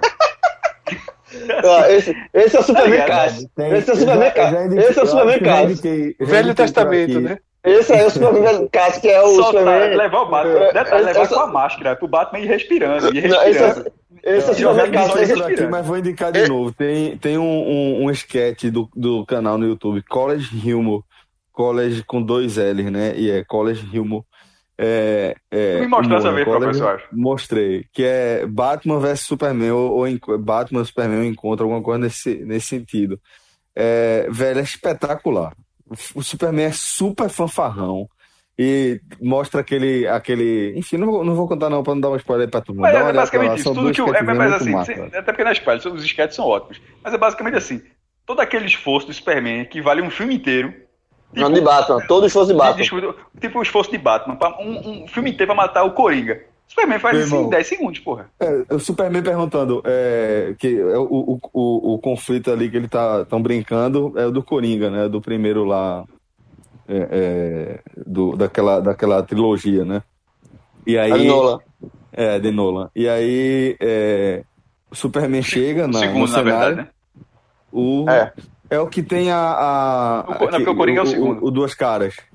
É o esse, é o segundo, né? é- é- esse é o segundo. Pronto. Aí o cenário é aquele ali. E aí é, Superman pergunta pra, pra Batman, certo? E qual é desse inimigo, o Coringa? Não, ele é um. Ele se veste de palhaço e ele usa uma faca. Velho, você se acaba de rir com, com, a, cara, com a cara do Superman, tentando entender o, confro, o, o, o conflito. Aí faz. Não, mas e aí, qual é o problema? Não, porque é, ela tá, tá numa, num- eles estão separados a quatro blocos de distância, 20 blocos de distância. Eu vou, eu vou vai no outro. É, Não, aí chega o Superman com os três, pô. Chega, salva os dois, né? Salva os duas caras, salva a mulher e ainda pega o Coringa, pô. É muito escroto, velho. É uma Não. resenha do caralho. É veja, qual- veja só, qualquer filme do Batman, pensa assim, qualquer filme do Batman, se fosse Superman, o caso seria resolvido assim. É, o Superman é um, é um personagem ruim, porra. Difícil ele de- teve é que muito ser- difícil ele é- de escrever. ele é muito teve que- forte, ele ele É. teve que ser, ele teve que ser adaptado para ser um cara com problemas psicológicos, com, com, com, completa- com dúvidas em relação ao papel dele na humanidade, já que ele vive entre humanos, mesmo não sendo, ele é um kryptoniano. Porque, assim, nada. por- Veja, o, o cara olha através da parede, o cara pode jogar raio laser, o cara pode congelar com o olhar, o cara pode dar uma volta na Terra, pode fazer até O cara virou, o cara virou até ao contrário. o cara virou até ao contrário. res- o cara Girou até respira ao contrário. espaço. O cara respira no espaço, o cara pode viajar ao espaço. O, o cara, o cara, absolutamente nenhum elemento da, da tabela periódica é, é, fura o cara. Nenhum Um fio, de cabelo dele, um fio de cabelo dele sustenta uma pedra de 200 toneladas. Então, assim, meu irmão. João, Porra. desce, desce do Asa Delta, João. Não, não, não, não, pô. Tá, pão de açúcar, pão de açúcar mesmo. Eu tô ouvindo aqui. Então, assim, Super- Super-Homem é, um é um personagem. E que uma grande curiosidade pra essa questão psicológica é que o inimigo dele é Lex Luthor, porra. Assim, é um cara. É um picaretaço, meu irmão. Picaretaço. 15 anos de Aníbal Bruno. Assim. É, é trambiqueiro. Tá aí, Mas assim, é o- é o inimigo do Superman. E Superman não, mata, é, ele não elimina o cara porque no filme. Seria o é- é- seria o presidente- Luthor seria o presidente do Brasil. Totalmente. Estados É. Unidos, né, jovem? Ou dos Estados dos Unidos. dos Estados Unidos, é verdade. É, mas eu já vi a galera falando um negócio que é absurdo entrar na religião. Se Jesus voltasse pra terra, eu não sei se a, se a galera aceitaria Jesus. Se, porque, se Jesus simplesmente fosse a Caso- pessoa caso- que ele não, foi. vou- não vamos entrar ne- nessa polêmica ainda, não. VDM não apitou não foi. O VDM, cadê? O teu VDM apitou, falhou. O teu VDM, o teu VDM aí, jovem. Falhou, mas falhou de forma que se, tu tem que, ó, tu tem que rever esse teu VDM, isso aí. Então bora cortar, então edita aí. Então bora, corta aí, porque aí fica pra, fica pra consumo interno. Ô, É, Diego, corta aí. Cássio, fizeram, fizeram uma série sobre isso. Vocês viram, não, né? Eu indiquei. Não é é, ruim a série. Qual o nome? Messia. Messia, Messia. Messia. É legal É a do série, Netflix. velho. O cara, o Netflix. cara não fala a frase que é Messias, mas não faz milagre, não, né? Não, veja só, é legal a série. É legal mesmo, porque assim mostra Jesus, primeiro, o, o grande mérito da série. Você assiste a série e você vai ter sua interpretação se o cara é Jesus ou um Ou- tinha- tu, tu acabou de soltar um spoiler da porra. Cara, ou seja, a resposta não virá na série. Não virá, mas não, mas isso é o lado bom da série. Pode, ela não precisa vir. você vai achar que muito claro que é um façante ou muito claro que não é. A série é boa. A série. Ela, Eu, você, eu- eu cheguei a ver o primeiro série- capítulo, cara, É, Fred. Eu, Eu, eu vi o assisti primeiro a série capítulo. inteira com medo de que fosse uma bomba. Que ela tem cara de série ruim. Você vai aí, primeiro, segundo, terceiro, quarto.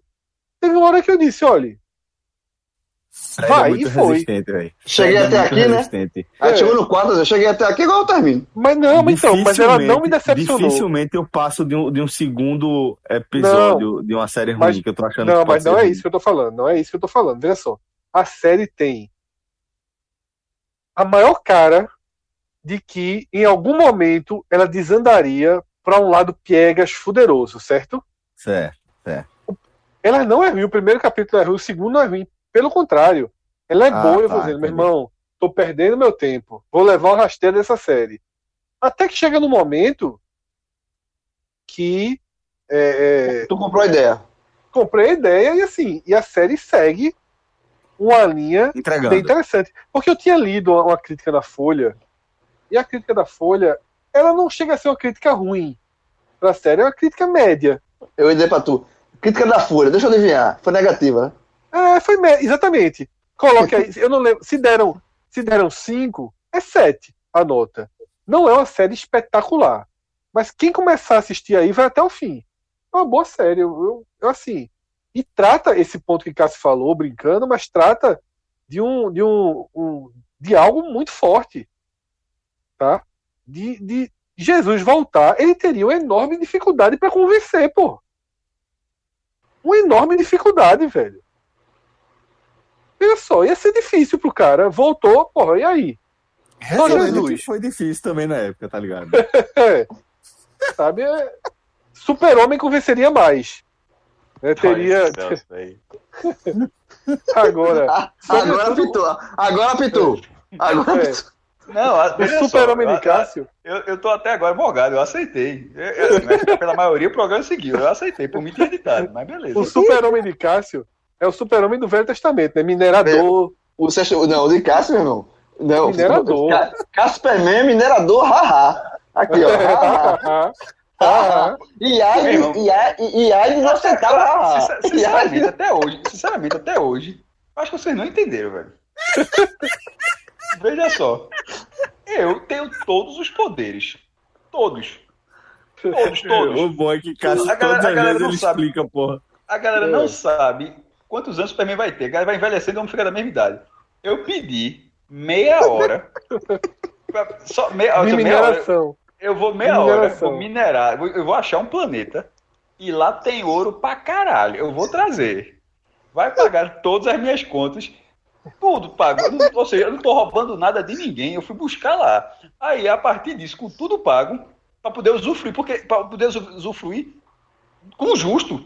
Porque eu não quero ser um cara, obviamente, eu não quero ser um déspota por ter todos os poderes, não, porra. Isso, seria um filho, da- isso seria- isso seria um filho da puta, um canalha. Não, eu quero usar da forma. Como é aqui na Terra. Tem que pagar a coisa, eu vou pagar. Deixa eu Mas arrumar jogaria, meia hora pra jogaria o Batman Cássio. na atmosfera. pra- Aí, aí, aí eu, aí eu fui arrumar o ouro todinho durante meia Clark hora. Clark Kent é um otário. E do resto. não, mu- muito, assim, mas isso é outra coisa. Mas assim, meia hora, tá, tá tudo pago, ó. Eu trouxe alguns milhares. Eu, eu ia trazer tanto ouro que o ouro ia valer nada aqui. Porque só, ia, ia ter mais. Ia ter ouro, ia ter tanto quanto. Realmente é, era uma brita. ideia da porra, Cássio. Aí Batman. Aí Batman faz uma raivazinha. Aí Batman. Aí Batman Não, faz uma raivinha. É que tá Ele falando aqui? pega petróleo, Batman. Pe- petróleo. Aí eu vou achar um planeta, um, um planeta que, é- que é Petróleo verde. É só, é só óleo. O planeta é óleo. É uma, é uma, é uma bolinha de óleo flutuando no, no espaço sideral. Eu vou trazer, quer óleo, eu vou trazer. Agora, bota o preço. E depois disso, qual é, qual, qual é a sua. Eu só pedi meia hora de toda a minha vida. Eu não sei nem quantos anos eu vou ter. O cara pode passar 200 anos. Pronto, o resto tá tudo a pago. turma vai fazer, vai fazer a conta de quanto tempo Superman levaria pra ir e voltar, né? E quanto tempo tu acha que seria? Tem a menor rápido, ideia. Mas, irmão. Cássio, além do Superman minerador, tu ainda tem essa nova característica, que é ficou com raivinha de Batman, pega Batman e derrete Batman no sol, Não pô. foi, não foi, não foi o que eu disse. Não foi o que eu disse. Eu disse que uma briga entre. Eu disse que uma briga entre o Superman e Batman é uma briga idiota. É uma briga entre o Superman. Vai, Batman. Paga de doido aí. Porque não, se o cara quiser, ele pega, ele pega Batman, ele pega um dedo dele, um dedo, pega pelo ombro, um, um dedo, pega pelo ombro Batman e leva Batman pro sol ou qualquer outra estrela que ele conheça na, na, na, na Cássio, assim, assim, ó. É, é ha, Pode ser, uma, pode ser uma estrela É. tipo o 1224, aquelas que você botou um, nome- um código para a NASA. Pode ser qualquer uma dessas. Chega lá com, com o Batman e solta lá. Ele pode fazer isso se ele quiser. Se ele Assim, ó, Então, Ca- a briga chega assim, ó. Se o Bruce Wayne é ha, ha.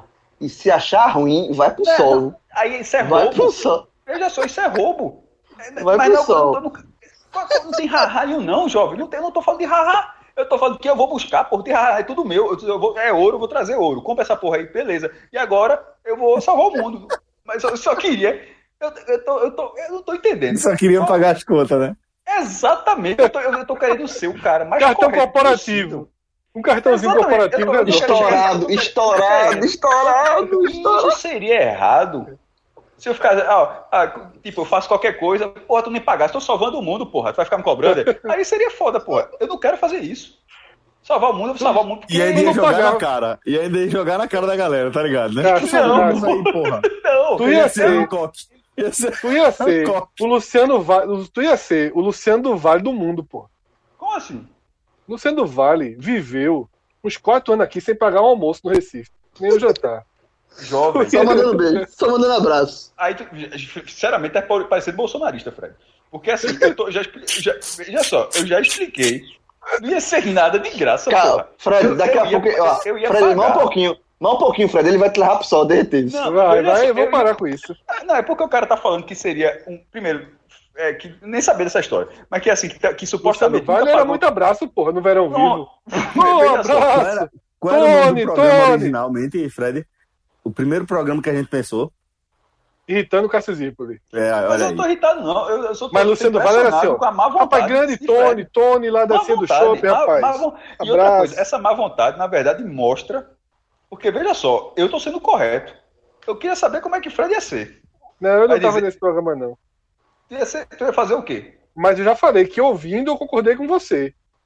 Então não vem dizer que eu tô errado agora. Oxi. Eu não tô dizendo que você tá errado, tô dizendo que é do Velho Testamento. Velho Testamento, nem- porque eu tô matando. Eu tô salvo. Por que Velho Testamento? Super-Homem É do mal, velho. Super-Homem sem perdão, pô. Brabo aí, Brabo, ó. Olha a tua relação brabo. aí. Por que Velho Testamento, porra? Chutando mesa. Veja só. Porque Pô, Velho Testamento.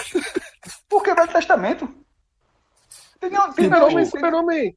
tem nenhuma lógica. Super-homem que é que impiedoso, pô. Como, é, como assim piedoso? Eu vou salvar todo mundo, porra. Eu só pedi meia hora, só meia hora. Menos tá aqui. Batman, que vai derreter. Não, veja só. Eu sou o Superman. Batman, um cara vestido, um cara vestido de, um cara vestido que nem um morcego. Sem poder nenhum. O cara vai querer lutar comigo. Porra. Aí, aí, tu, faz em vez essa de, dizer- aí tu, em vez de, de orientar, diz que bicho, não dá. Não tu, dá. também, tu também Tu usa a pegar- sunga por cima do colan? Não, não, não. Inclusive, não, não. O Superman, mas aí que tá. Isso é o Superman bem claro. O Superman no cinema não é assim, não. A galera aboliu. Não tem a cueca em cima da calça, não. A galera tirou a, a sunga vermelha. O, Tirou. o, o, o Diego. Tiraram, o- foi. a- É, o Tirou. uniforme do E ele cinema se é veste diferente. como? Uma malha só, Um colã. todo. De cima a baixo. Sem, sem, É a, sem a também, sunga. Que porra. É uma, é uma roupa tecnológica lá, porra. É, O cara aperta o botão aparece. E a capa é só caqueado, né? Caqueado, porra. Caqueado. A capa não tem sentido nenhum. A, caque, a capa é só Irmão, caqueado. veja só. O Batman. Qual o sentido da capa, porra? O Batman é a parada seguinte. Se eu levasse Batman Olha, pro sol, o eu que ia é- soltar. eu- Porque pra Ah. quê? Vou levar o cara pro sol pro cara conhecer o sol e voltar. Te vira aí. Volta, volta sozinho. Já te trouxe aqui, agora volta sozinho. Volta Não, só. Ai, meu Deus. Batman, ó, a capa, a capa do Super. Capa do Superman é igual a bolsa, eu já falei, bolsa de pijama. Utilidade nenhuma.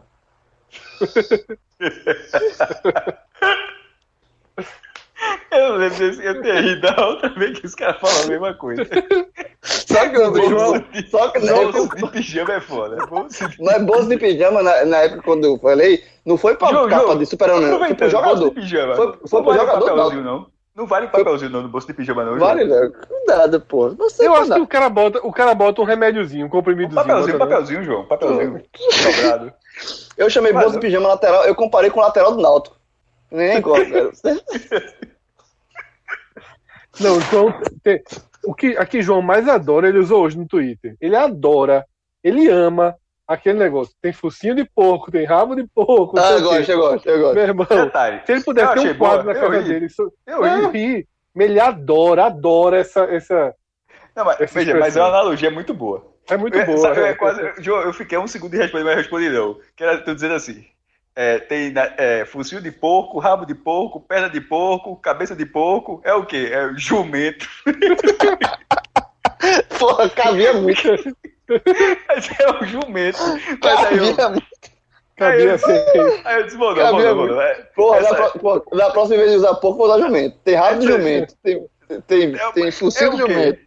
É o quem vai lá e cavalo. vai responder, eu porque porco. É o porco. É, é.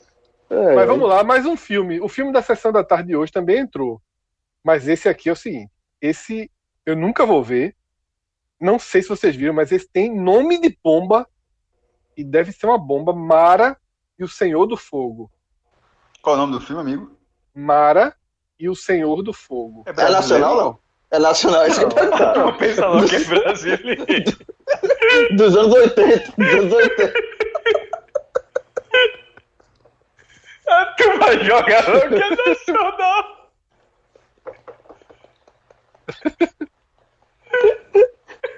Eu pensei na hora. Dos anos 80. Dos...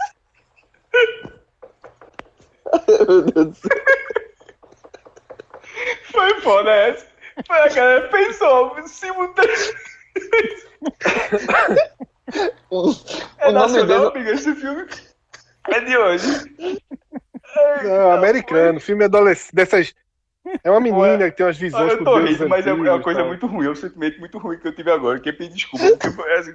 Mas foi tu só não, cara. Foi tu só não. Foi tu só não. vai- Foi coletivo aqui. falar, não sei o que. Podia ser a mas- fase gospel também, né, pô? Pelo Hã? título. Podia Não, ser é. a fase gospel também, pelo E qual é o título. nome do filme? É Mara o quê? Mara É. e o Senhor do Fogo. Aí, pô. Faz- Fase gospel. Fase gospel. Fase gospel. Isso é de vampiro? É filme de vampiro? É não. Fase Não, é uma menina, é uma menina de 15 anos que sonha, começa a sonhar com deuses, não sei o quê, e vai pra confusão. A foto é ela com a lança na mão. Fred, a tua definição foi foda. Conhece, começa a sonhar com Deus e vai pra confusão, Com meu deuses, amigo. deuses, deuses, Ah, deuses. porra. E vai pra confusão. Vai Agora pra me confusão. interessei. Agora me interessei tipo. Não, é o estilinho de vocês. Vocês estão rindo, mas é o estilinho de vocês. Mas, é, mas acho que não, Fred. Nem Aqui, todo- do que se trata, do que se trata. É, o filme gira em torno de Mara Lober, uma jovem de 15 anos que começa a ter visões com deuses antigos e busca explicações com um professor de mitologia. Com um desafio no passado, ela descobre que, que o crepúsculo dos deuses está próximo de acontecer, com a iminente libertação do deus nórdico Loki. E ela é a única capaz de viajar no tempo e salvar todos. Ruim, Ei. ruim, ruim. Muito ruim. Muito...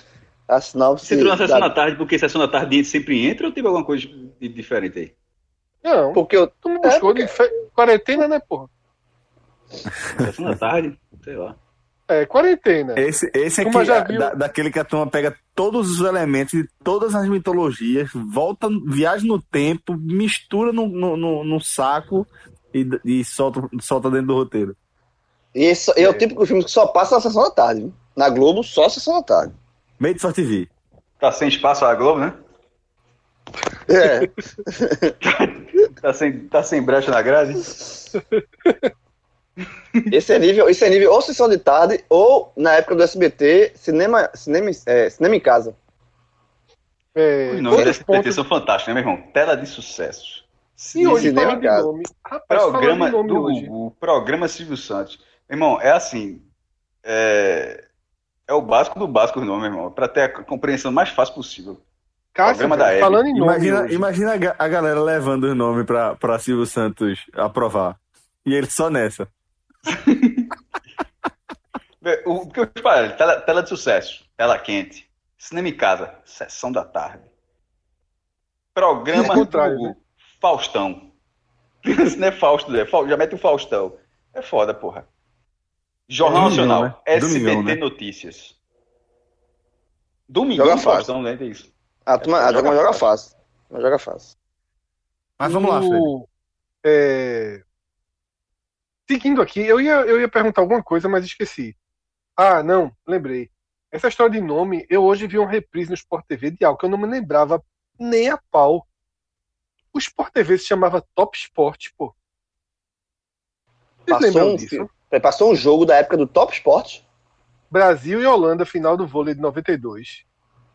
Cara, É, só, isso é- acho que é o. nove- não sei se é 92, nove- acho que o Globo Sat é de 91, né?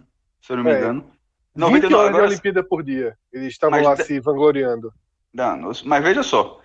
o- esse- a Top Sport não foi, então não foi a única a usar esse nome no Brasil. Por quê? Porque eu acho que a DirecTV no começo não era Top Sport. Então pode ser que seja essa, né?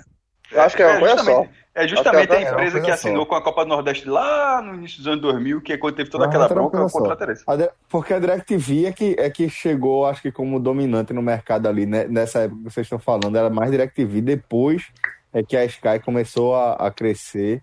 Mas, é, aí veio mas a DirecTV tudo. transmitia Globosat. Eu, eu não sei. Agora, o que eu lembro do Sport. TV é que o logo era muito diferente. É, é como se fosse um pódiozinho com cada letra e subindo e depois descia. Sim, era, O Sport era, TV. é, eu lembro. Mas aí já era Sport TV o nome. Agora, no Eu nunca tinha visto. É, eu nunca no tinha Sport visto não.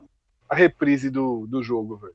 Fred, Eu só tá, vi o no, Sport TV, Sport, Sport TV 3 tá passando só jogos olímpicos históricos.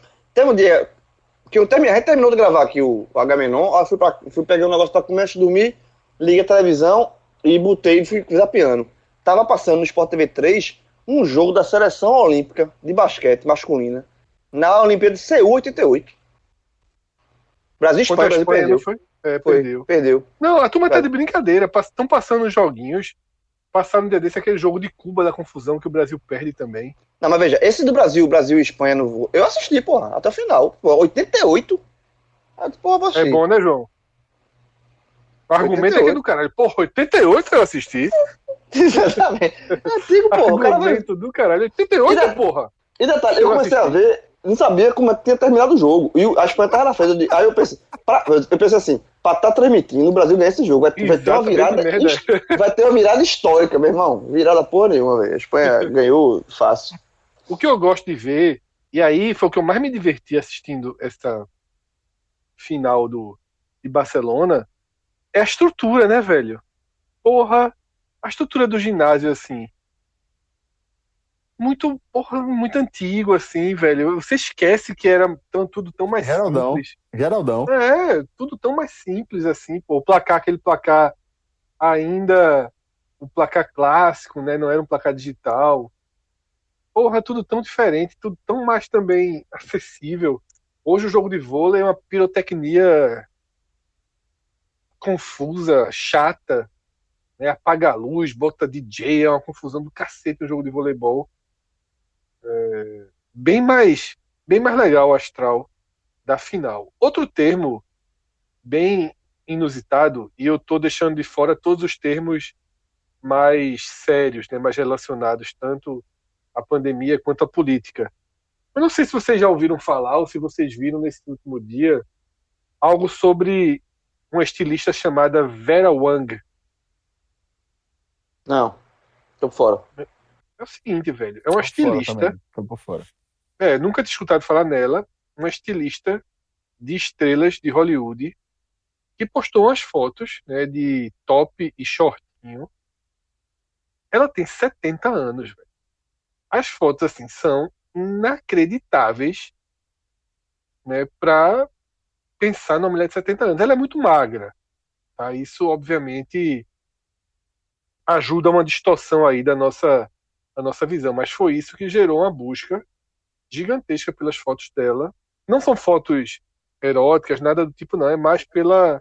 É asiática, Pela- né? Pelo, pelo sobrenome. Ela é asiática. Ela é asiática. Isso, isso talvez também ajude, né? Na, na- nessa questão da, da longevidade, né? E tá com óculos escuros gigantescos nas fotos, né?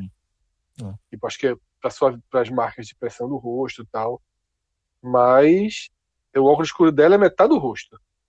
Mas É, é bem impressionante, assim. Minha estratégia com a barba é essa, velho. É esconder metade da cara. É. Quanto, e principalmente quando o cara vai ficando mais pesadinho, que o rosto vai ficando uma bola.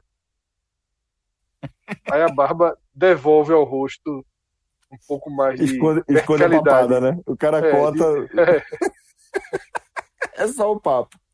é. Então, é, outros temas, tá? Tá sendo muito difícil fazer essa lista hoje, porque como o programa já foi boa parte sério, eu que- queria trazer as coisas menos, né, diretamente ligadas, mas basicamente não tem. Mas tudo tem alguma ligação com, com o momento que a gente está vivendo, tá? Tem MC MC Kelvin, né? MC Kevin que foi diagnosticado com Covid, tem uma série de, de buscas aí. Tem um assunto também que não é relacionado, mas assunto bem grave, bem sério, de uma youtuber, não sei se vocês já ouviram falar, Lara Inácio, que ela acusou o pai de homofobia e colocou um vídeo, né, que ela teria o pai dela teria invadido a casa dela e espancado ela na cama. Né? Eu vi até essa tweetada dela circulando, eu nem sabia que ela era um youtuber, achei que ela era uma pessoa anônima mesmo e, e era a própria tweetada que estava. Pois eu até demorei a entender que foi o pai. Aí ela diz que estava na casa da tia, porque ela já tinha sido expulsa de casa no dia do aniversário dela, e o pai invadiu para bater, bateu muito, é, e disse que, que e levou o celular dela, é isso que ela está reclamando. Isso repercutiu muito também, porque ela está com as pernas bem, bem machucadas, e ela continua dizendo que não pode mais se calar dentro das situações e coisas que tem que ouvir. É, É qual, o nome, qual o nome vocês dão para quem bate em filha porque ela fica com a menina? Eu tô fora de moda ou não se chama mais homofobia? É, ela foda. tem razão, né? É. E agora, agora o incrível tá assim. O que essa, essa notícia traz, mais uma vez, é como é, a gente é completamente fora. é, assim, para ela virar notícia e ser influ- influenciadora e virar notícia, com certeza ela tem milhões, ela é conhecida por muita gente. E eu nunca ouvi falar. Mas eu, eu- eu- eu- é, reforço, o errado sou eu. É triste, né, velho? Essa, essa é, constatação também de, de que há um aumento do, do número de violência doméstica é, em- contra mulheres, casos também de, de homofobia é, nesse cenário de quarentena, né? Acho que é um, um traço é, cultural muito difícil que a gente precisa encarar como sociedade, fazer um esforço muito grande também para combater, né? Porque é, não, não tem espaço para esse tipo de, de comportamento mais, né, gente? Pelo amor de Deus. E basicamente assim é, fecham todos os temas que são desassociados, dissociados do, do eixo central que tem sido nossas conversas, né, que é o eixo política e, e pandemia, porque são termos que vão desde a busca pelo auxílio, a, a Smart Fit, que foi aquela confusão das, das academias, né? O cara deu entrevista, né? E foi bastante criticado. Tem a, o rolo de Alexandre Garcia, né? Com, com a outra apresentadora da Globo, né? Que vazou um áudio criticando ele. E é basicamente isso que tem né, tomado aí as buscas. Essa segunda e terça-feira não fugiram muito da, da do consumo, né? De informações e de, e de temas direta ou indiretamente ligadas a tudo que a gente está vivendo. Bom, é, e a gente tem mais indicações aí para a galera curtir na quarentena? Comecei a assistir uma série Hum. né, que já tinha, já tinha sido me indicada há muito tempo atrás. E a série clássica né, da Netflix, Billions. É, a nova temporada está tá sendo disponibilizada toda semana episódio novo, mas ainda estou na primeira. Ainda não tenho uma, uma, uma avaliação mais concreta, não, mas estou gostando de assistir. Não é viciante, não é empolgante, daquilo que você vai assistindo, assistindo, assistindo, mas nem se propõe a ser. É uma série sobre mercado financeiro, investigações de crimes financeiros. Não é uma série né, daquelas com maior apelo. É com aquele cara de Homeland, né? Que eu acho que ele, ele participa das três primeiras temporadas, ou duas primeiras temporadas de Homeland, como sendo É, eu não personagem central. Homeland, Homeland, mas eu imagino que sim. É com o Paul Giamatti, né, que é o, o, o Aham. procurador do Estado, né, é um cara que eu gosto muito. Que, a, que, que a esposa dele trabalha pra esse cara na, da, É, da- da- do que eu imagino que seja né? o de Homeland, né? É, exatamente. É ele mesmo, é ele mesmo. É, eu gosto muito da primeira temporada. Acho que eu cheguei a começar a assistir a segunda temporada e por algum motivo eu, eu dei uma, uma parada, mas eu gostei da série. É, eu tenho, eu gostei do gostado. ritmo também. assim, terminar aqui o programa, eu vou assistir. Eu tô assistindo, todo Bom, dia bom. assisto um. Agora, São longos os capítulos, né? É série É. de 10 capítulos, 11 capítulos, com uma hora de duração. Cada Ah. um. É uma série que você consome aos poucos, mas muito bem bem feita, o ritmo bom. Tô, tô indo, tô indo aceitando bem. Eu acho que é só isso que eu tenho que eu tenho que eu tenho visto. Não tô lembrando de ter. Ah, lembrei de mais uma que eu vi um capítulo e meio, que é uma série chamada Upload. Interessante, tá? Uma série da, do Amazon. E você dessas séries, né, de futuro distópico, é um tema que eu gosto muito. O você morre, né? E você pode é meio meio chupada de um dos argumentos de Black Mirror. Você contrata ainda em vida um lugar para viver no pós-morte através do upload de toda a sua consciência. Então, é, essa empresa, você quando morre, ela faz um upload completo tá, da sua da sua todas as suas lembranças, de quem você é, inclusive da sua imagem, e você vai viver nesse outro lugar, tá? E assim, é interessante. San Junipero, o nome daquele episódio É, de Black Mirror. perfeito, né? Espetacular. Espetacular. Acho que, é o, acho que é o que eu mais gosto, velho, é aquele San Junipero. É É espetacular. muito bonito muito aquele bom. episódio, mas hum, Muito por bom. enquanto nada não se compararia, compararia em nada à profundidade de San Junipero, né? Mas é legal, tá? É um argumento. Eu vou, voltarei a ver. Acho que assisti um ou dois episódios, mas também foi quando eu estava em Gravatar e eu precisava da internet, porque o foda é isso, né? Eu baixo vários vários episódios, vários programas, né? No, pra, quando for para Gravatar não depender de internet e chego lá e resolver outro. É, é um, é um auto boicote complicado, né, de seguir. Aí Chega lá, a depois, internet tá funcionando, né? é, foi o que aconteceu. Tá funcionando, tá funcionando bem. Vi alguém me indicando, ou no grupo, ou no Twitter, alguém falou, pô, tô vendo upload e tal. Fui ver. Porque na hora não deu vontade de ver Billions, não deu vontade de ver as outras coisas que eu tinha. A viagem de Shihiro, né, que você me indica muito, eu baixei, mas não tava com saco para dar o play. Achei que seria uma coisa mais para me manter acordado, sabe? Já era muito madrugada, tal. ca- Queria ver alguma coisa que me mantesse, mantivesse acordado por 50 minutos, pelo menos, para não ver e dormir. E acabou funcionando, né? Assisti o primeiro episódio todo e um pouquinho do segundo. Beleza, galera. Então vamos Errei. fechar aqui essa edição. Pensei que Foi? fosse, pois bem, senhores. Toda vez, não, toda vez que chegar assim, eu, eu fico aqui, eu fico pensando, caladinho, qual vai ser a frase. Fica na expectativa, né?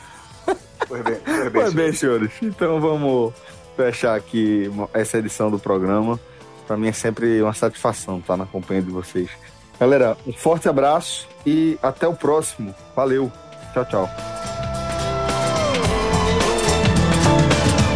Diante do medo, um sorriso aeróbico.